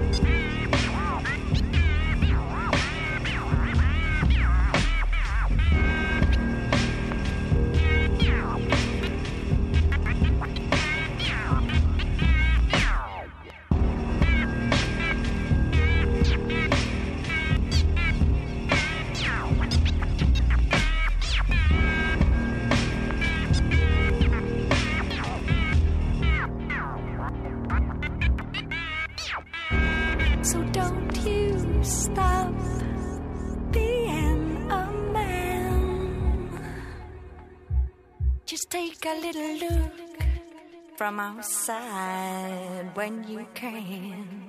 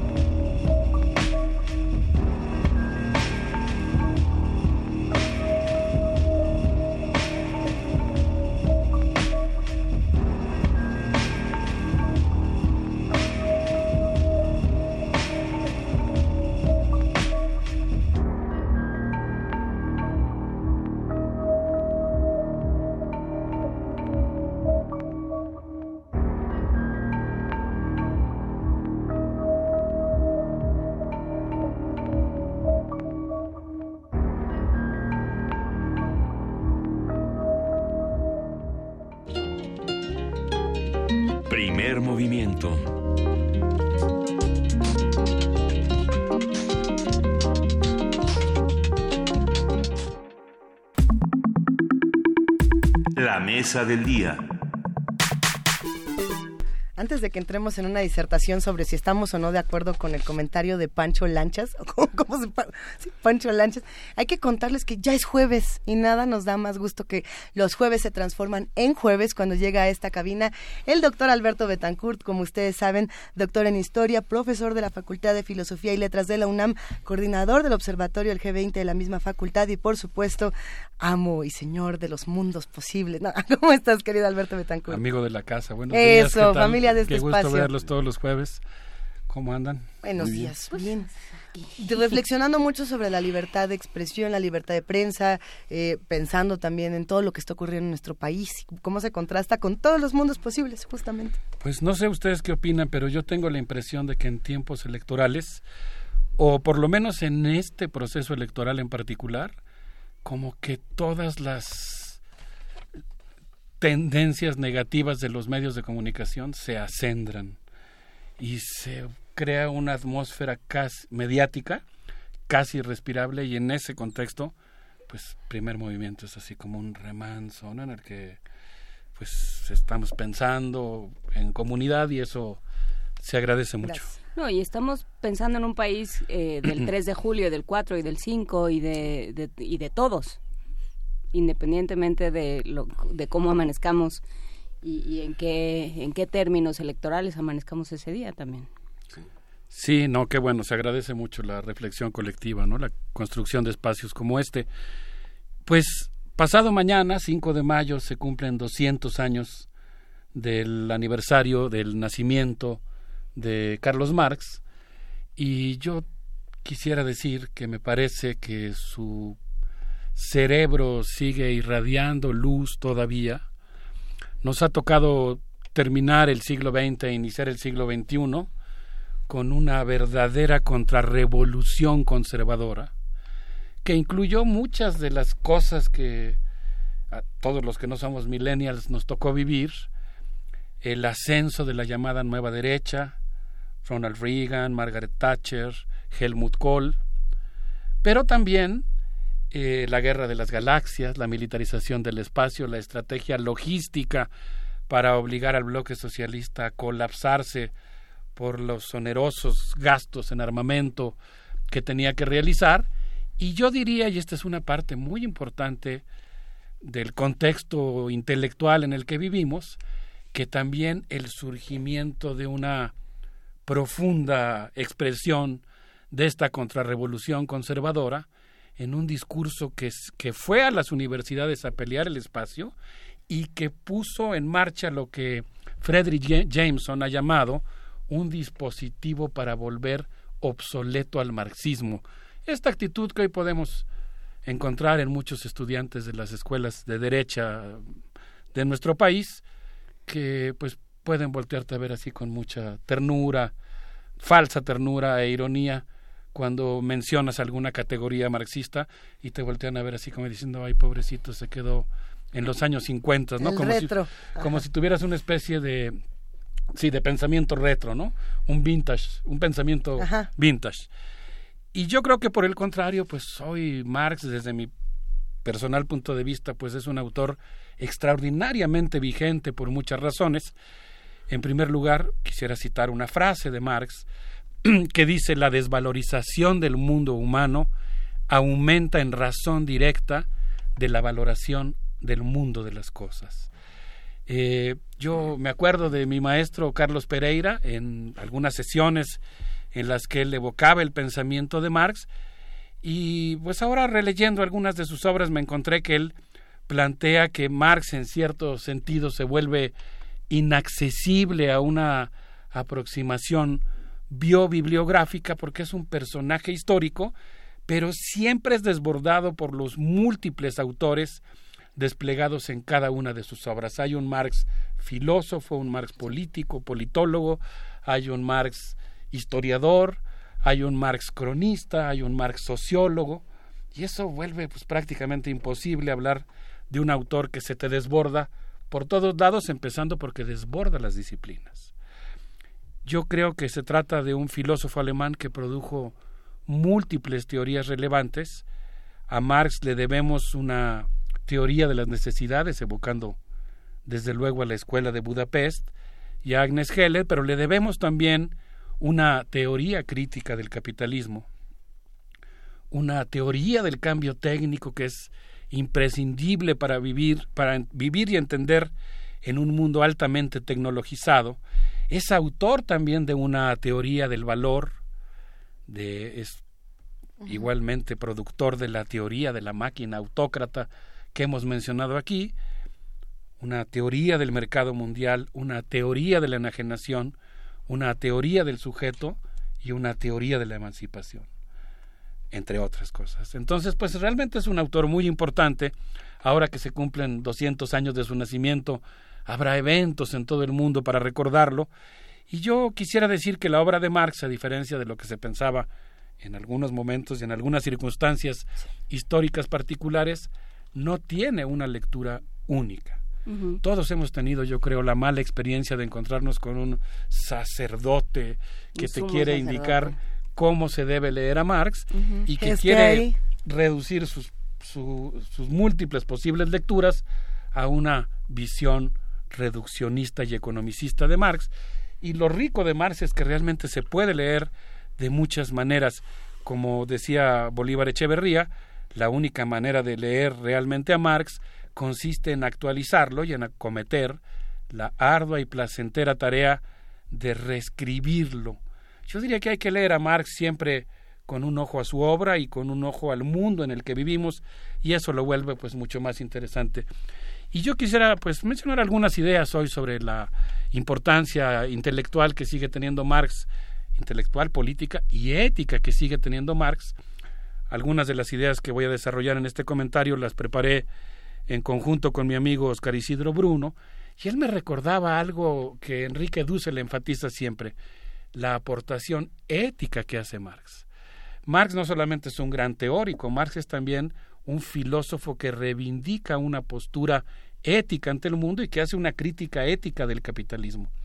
Y yo creo que nosotros tenemos que pensar algo que es muy interesante, cómo hay lecturas desde América Latina de Marx que son extraordinariamente originales enriquecedoras y que han contribuido a la comprensión profunda de este autor, eh, obviamente alemán, pero que es interesantísimo cómo las lecturas latinoamericanas han permitido comprenderlo mejor.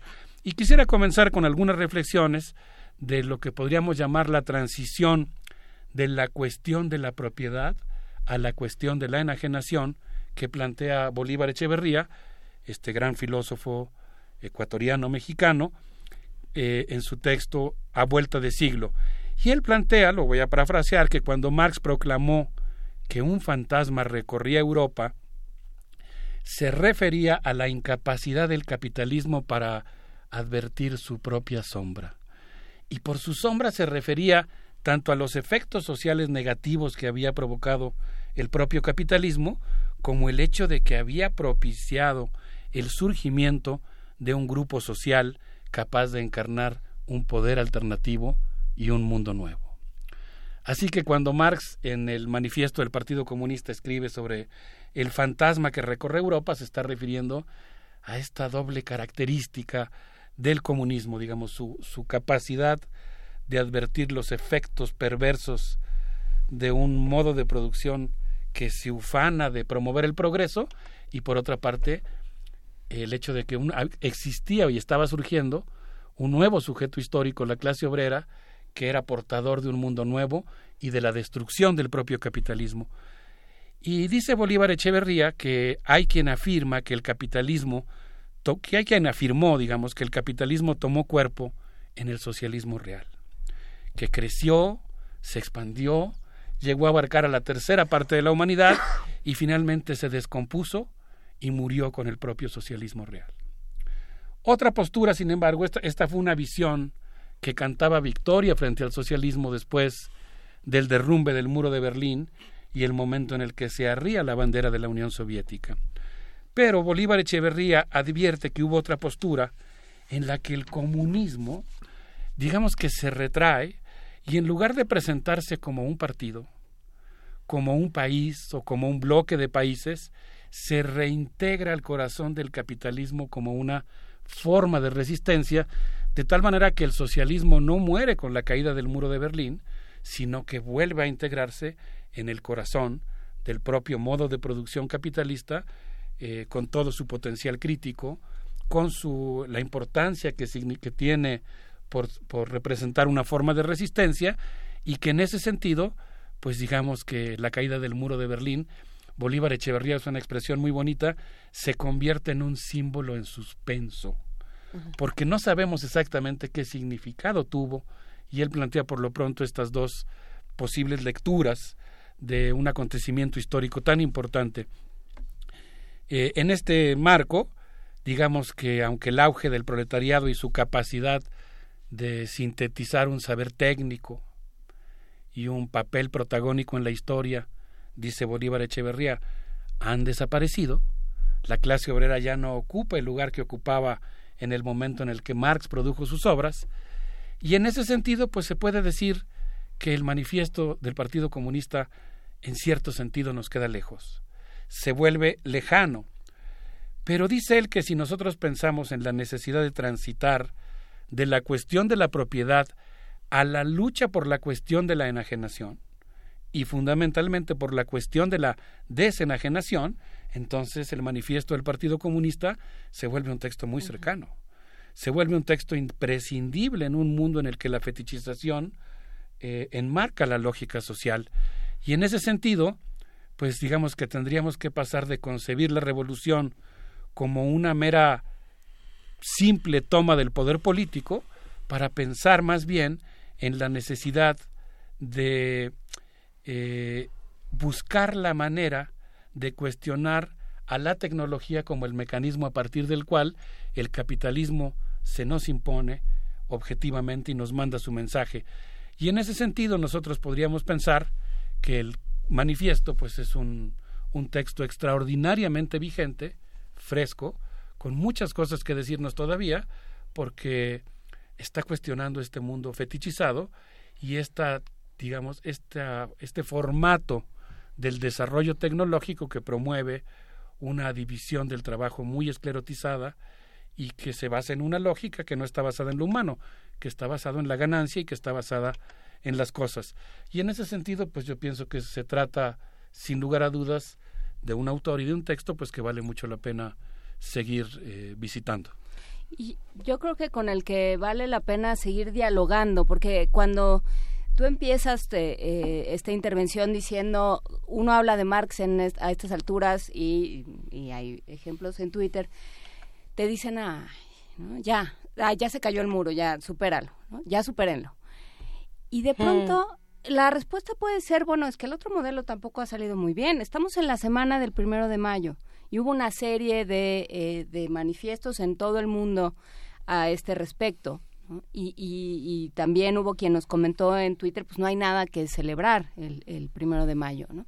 En un, en, en un entorno donde hay que, eh, donde uno ya se tiene que morir trabajando, donde uno no puede pensar en enfermarse, donde uno no puede pensar en bienestar, ¿no? Uno, eh, existe una lógica de la supervivencia y donde como recordábamos el primero de mayo de manera, yo lo dije de manera creo que muy abrupta, pero creo que así es, cuando uno pide derechos, la respuesta, no uno, pues cuando un trabajador pide derechos, la respuesta muy fácilmente y de manera muy barata puede ser, pues si no te gusta, vete. Porque eh, hay una lógica de aquello que el, Papa Francisco llamaba lo, prescindible, lo desechable. Entonces, por supuesto que uno no puede darle carpetazo y decir ya superamos eh, la, lo que decía Marx, ¿no? Ya lo resolvimos. No, no lo resolvimos. Simplemente le pasamos por encima como, como sociedad. Y ahí hay una idea filosófica y ética, perdón, que, que sigue y que tiene que seguir vigente.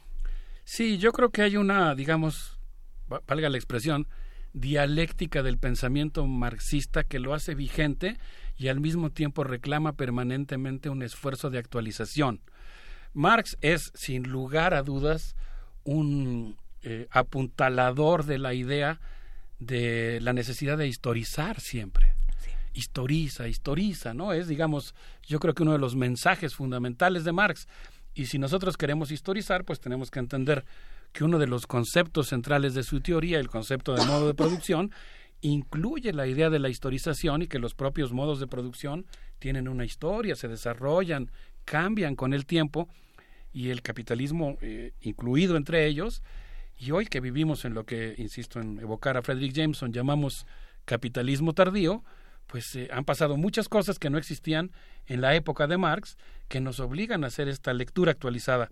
Por ejemplo, Antonio Negri plantea que nosotros vivimos en una sociedad caracterizada por la hegemonía del trabajo inmaterial, intelectual, científico, tecnológico, en el que la informática funge como mediador entre el trabajo directo y el consumo, y consecuentemente la cooperación tecnológica y comunicativa se ha vuelto parte fundamental del proceso productivo. Negri, como algunos otros intelectuales, se me viene ahora a la mente el caso de Paolo Virno, plantean la idea de que hay una nueva composición del proletariado global que ahora está conformado en muy buena medida por trabajadores de la palabra. Por ejemplo, los periodistas, los profesores, eh, las personas que están vinculadas con la cultura, que son trabajadores asalariados, pero que buena parte de su trabajo lo desempeñan con el intelecto y ellos hablan con cierto optimismo, frente al que yo sería un tanto cauto, pero que me llama la atención y me parece sugerente la idea, lo cual abre también un, un, nuevo potencial revolucionario, porque hay un nuevo tipo de sujeto colectivo, un nuevo tipo de trabajador que también tiene la capacidad de ser mucho más crítico. Eh, yo les quisiera proponer para evocar a un Marx amoroso eh, que retosa con Jenny de Westfalia, a la que una película llamada El joven Karl Marx presenta como una mujer inteligente, como una camarada, eh, que escuchemos la crítica de la crítica crítica, que es una de las melodías de esta película que reconstruye un Marx muy humano. A ver, ¿cómo se llama?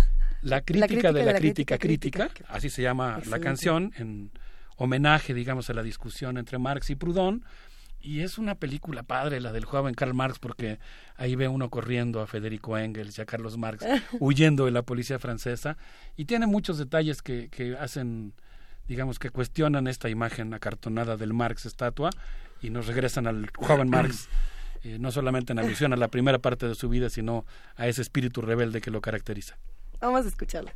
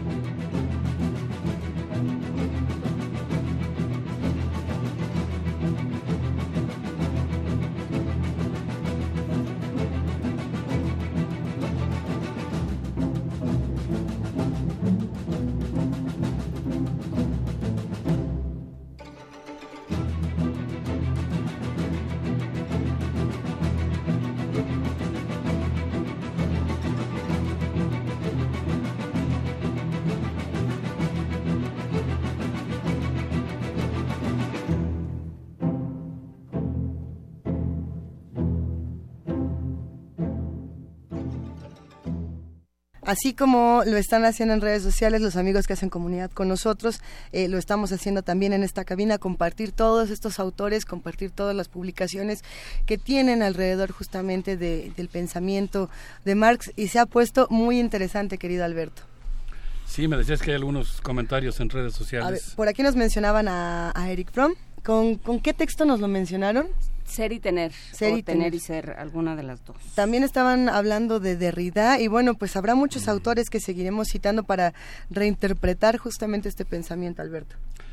Sí, eh, obviamente el pensamiento marxiano, el pensamiento propiamente de Marx, pues es eh, eh, inconmensurable, iluminador en muchos sentidos, aunque no en este sentido dogmático, no porque vaya uno a encontrar respuestas fáciles, sino porque justamente hay una invitación a la problematización, a la lectura del mundo. Lo que sucede es que es muy interesante porque, bueno, todos vimos la traducción de Wenceslao Roses del Capital en el Fondo de Cultura Económica, ¿no? Es un nombre. Pero él, no él vio solamente el primer tomo publicado en 1872, pero todo lo que hay digamos, son los manuscritos, ¿cómo se llaman? De Grunde Manuscript, Esa parte que es muy importante, que, que sí pinta a un Marx que vivió contradiciéndose a sí mismo por esta cuestión de ser un filósofo, ser un sociólogo, ser un artista en el sentido, en, un gran sentido, ¿no? Tal vez yo me lo imaginaba cuando estaba en el CCH Vallejo. Me lo imaginaba como el primer freelance, ¿no? Trabajando en casa, porque tuvo varios periodos, digamos, este, justamente este, este libro, el Manifiesto Comunista, está cerca de su periodo francés. Luego vendrá en 1852 su, periodo definitivamente francés, que es la melodía que acabamos de escuchar, su polémica con Proudhon sobre Le Coup d'État, que es justamente el golpe de Estado de Bonaparte, con el que polemiza con Víctor Hugo, y hace el 18 Brumario. Donde hay otra de las grandes frases que circulan hasta en las loncherías más, más afamadas, todo el mundo dice que la historia se repite primero como farsa y luego como tragedia, ¿no? Así es. Bueno, y una frase, pero verdaderamente fenomenal.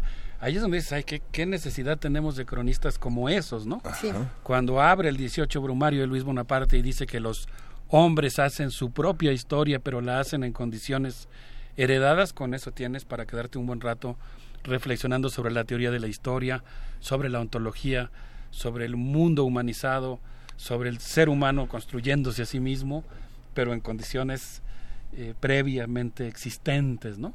Es todo un tema. Y en el 18 Brumario, por cierto, Marx desarrolla un concepto al que vale la pena remitirse, que es el concepto de populismo.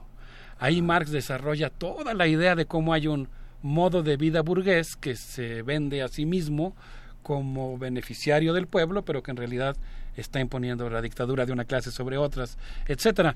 Ahora que se habla tanto de populismo, valdría la pena. Y que nadie lo define porque nadie se acaba de poner de acuerdo. Regresar a la profundidad del concepto y no estarlo utilizando así propagandísticamente.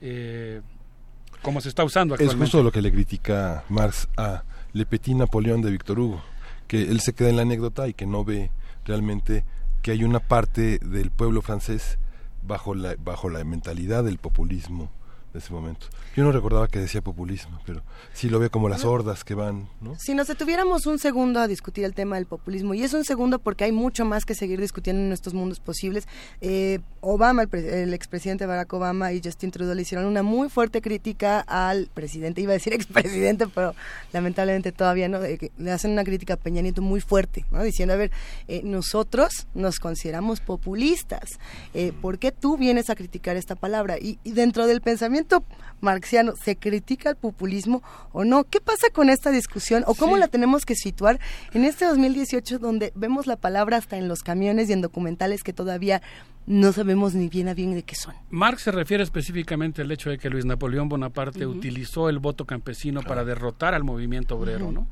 Entonces digamos que hubo una manipulación que permitió la consolidación de este imperio, ¿no? Eh, francés y pues lo hace criticando, porque Marx todo el tiempo yo creo que está enfatizando la idea de que la radicalización de la democracia conduce al socialismo. Marx está pensando fundamentalmente el socialismo como una generalización de la democracia y todo el tiempo, por ejemplo, cuando reivindica el cartismo, está pensando en las enormes contribuciones que ha hecho la clase obrera a la construcción, por ejemplo, a la conquista del sufragio universal. Quisiera recordar aquí eh, algo que estuvimos evocando ayer en la conversación Oscar Isidro Bruno y, y yo en relación a la enorme contribución que ha hecho, por ejemplo, Enrique Dussel para recuperar la dimensión ética de Marx y lo que tú mencionabas, Miguel Ángel, para rescatar muchos de sus trabajos que habían permanecido inéditos. Dussel estuvo un buen rato en una institución verdaderamente fascinante, el Instituto Internacional de Historia Social de Holanda, que hoy resguarda los cuadernos en los que Carlos Marx iba haciendo sus anotaciones de los libros. Marx leía los libros, prácticamente los transcribía, los iba apostillando y posteriormente hacía una segunda versión en la que ya eh, incluía él sus comentarios.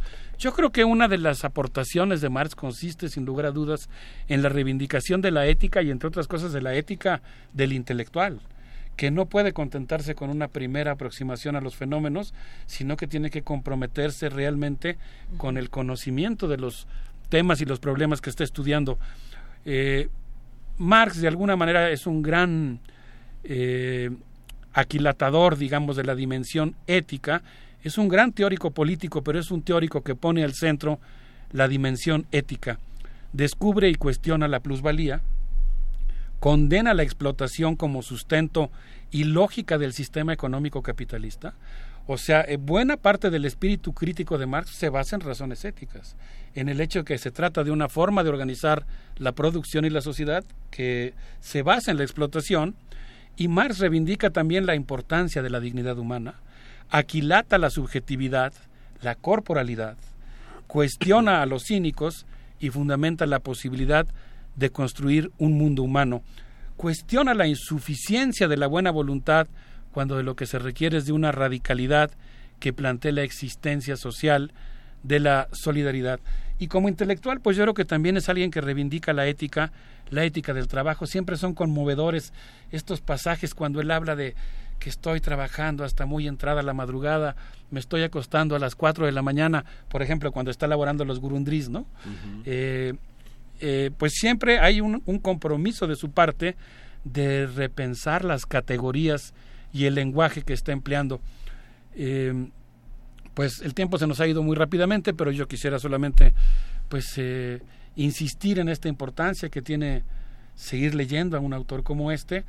se me quedan en el tintero, pero seguramente habrá oportunidad de abordar después el tema, por ejemplo, de las reflexiones que hace Marx en torno a la Comuna de París, cuando la Asociación Internacional de Trabajadores le pide que explore este tema y él pues hace todo un análisis de, de lo que ocurre en la Comuna de París y cómo se pone, cómo se realiza este gran experimento de organizar la sociedad y el poder de otra manera.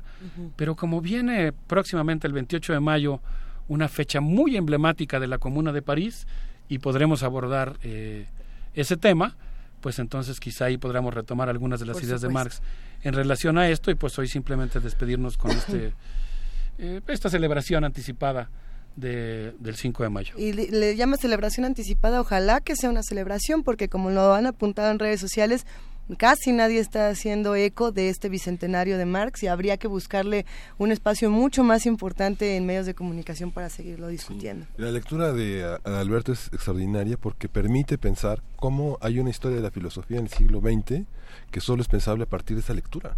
Digo, yo recuerdo también, no me acuerdo si se llama Freud, Derrida y Marx, el libro de Dussel, de las primeras aproximaciones, es, eh, diga, las aproximaciones de Althusser, que eh, esta idea que muchos psicoanalistas pensaban en términos del inconsciente, Althusser la localiza en los primeros escritos, que Marx no desarrolla sobre la enajenación y la superestructura y todo este tema que es también fascinante, ¿no? Los aparatos ideológicos del Estado es un libro marxista, pero también psicoanalítico y también antropológico, ¿no?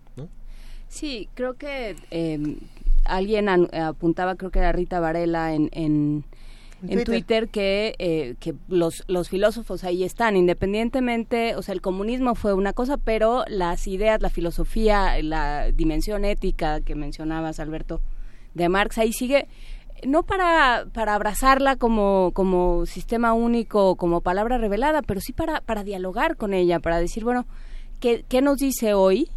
Y qué nos dice además, como, como comentas, en un contexto donde, en donde quedamos a deber mucho a los seres humanos, ¿no? Como, como sociedad nos quedamos a deber un montón de cosas y estamos pensando en sociedades de una sola forma, cuando las sociedades pueden ser tan ricas y tan variadas. Pero bueno, Seguiremos platicando. Eh, sí, me interesa decir que tanto en la Facultad de Filosofía como en el Instituto de Investigaciones Sociales de la UNAM se van a llevar a cabo una serie de actividades de las que hablaremos próximamente sobre sobre bueno al entorno a este aniversario y bueno pues por supuesto seguimos conversando.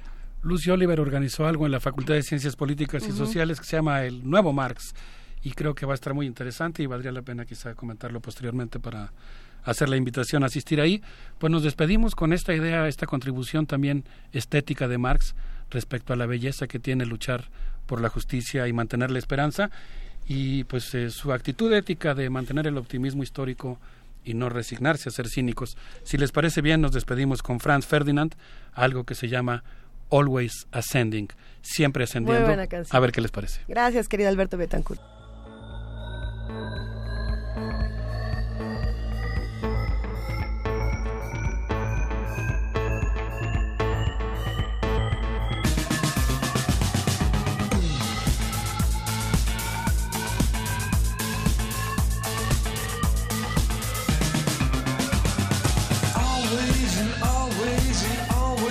descending, opening line leads an answer.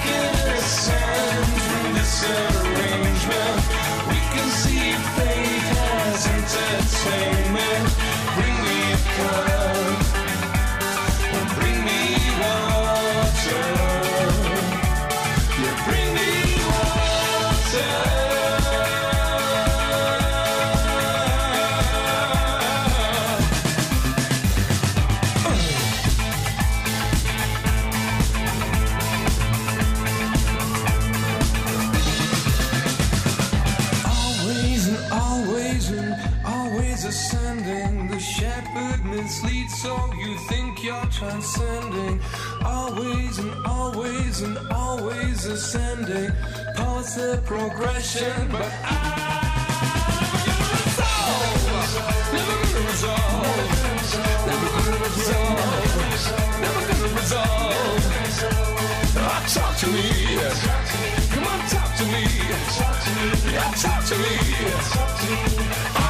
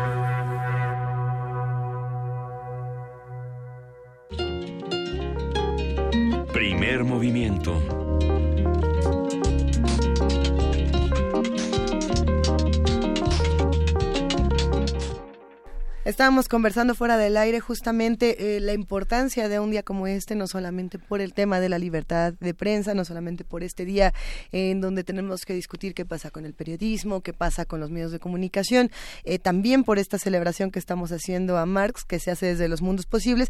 Hoy, hoy también es el día de la Santa Cruz, mejor conocido para muchos como el Día del Albañil, y aquí también lo celebramos y mandamos un, un abrazo grande a todos los que se dedican a esta leal tarea y bueno, pues nos, nos encanta poder decir que este día además es un día de muchísima fiesta en diferentes regiones de nuestra ciudad y de nuestro país. Eh, sobre todo al, sur de la ciudad se hacen una serie de celebraciones bastante, bastante deliciosas. Cuéntenos los que están del otro lado haciendo comunidad con nosotros, si es que viven por ahí, si es que les va a tocar alguna fiesta, cómo lo celebran, qué es lo que hacen. Bueno, nosotros estamos en arroba P Movimiento, en diagonal Primer Movimiento UNAM y en el teléfono 55 36 43 39. Ahora sí que, ¿qué vamos a celebrar? Si la libertad de prensa, si es que hay el Día de la Cruz, a Marx, el pensamiento, sí, la pero crítica. también, también en el nor nororiente, la delegación Gustavo Madero, Azcapotzalco, sí. está lleno de maestros. Pues justamente, ¿cómo Son lo vamos nuestros a celebrar? arquitectos portátiles. Mira, es, es, que justamente eh, yo creo que todos tenemos una relación importante con este, con esta parte de, de la arquitectura, de, de, de, la, es que cómo se le dirá. Yo aquí traigo, aquí traigo mi plomada. ¿Sí traes? Mi plomada. Sí. Míralo. ¿Y tu nivel? Y mi, el nivel no. Híjole, lo importante el nivel, el nivel de traer compadre. aplicaciones para el teléfono inteligente de nivel, sí. Sí, no sí. Te sí, ya se puede. ¿Cómo? Para que no le quede chueca la repisa. Ah, no, sí, sí. Hay la una luz infrarroja que sale del celular y te da el nivel.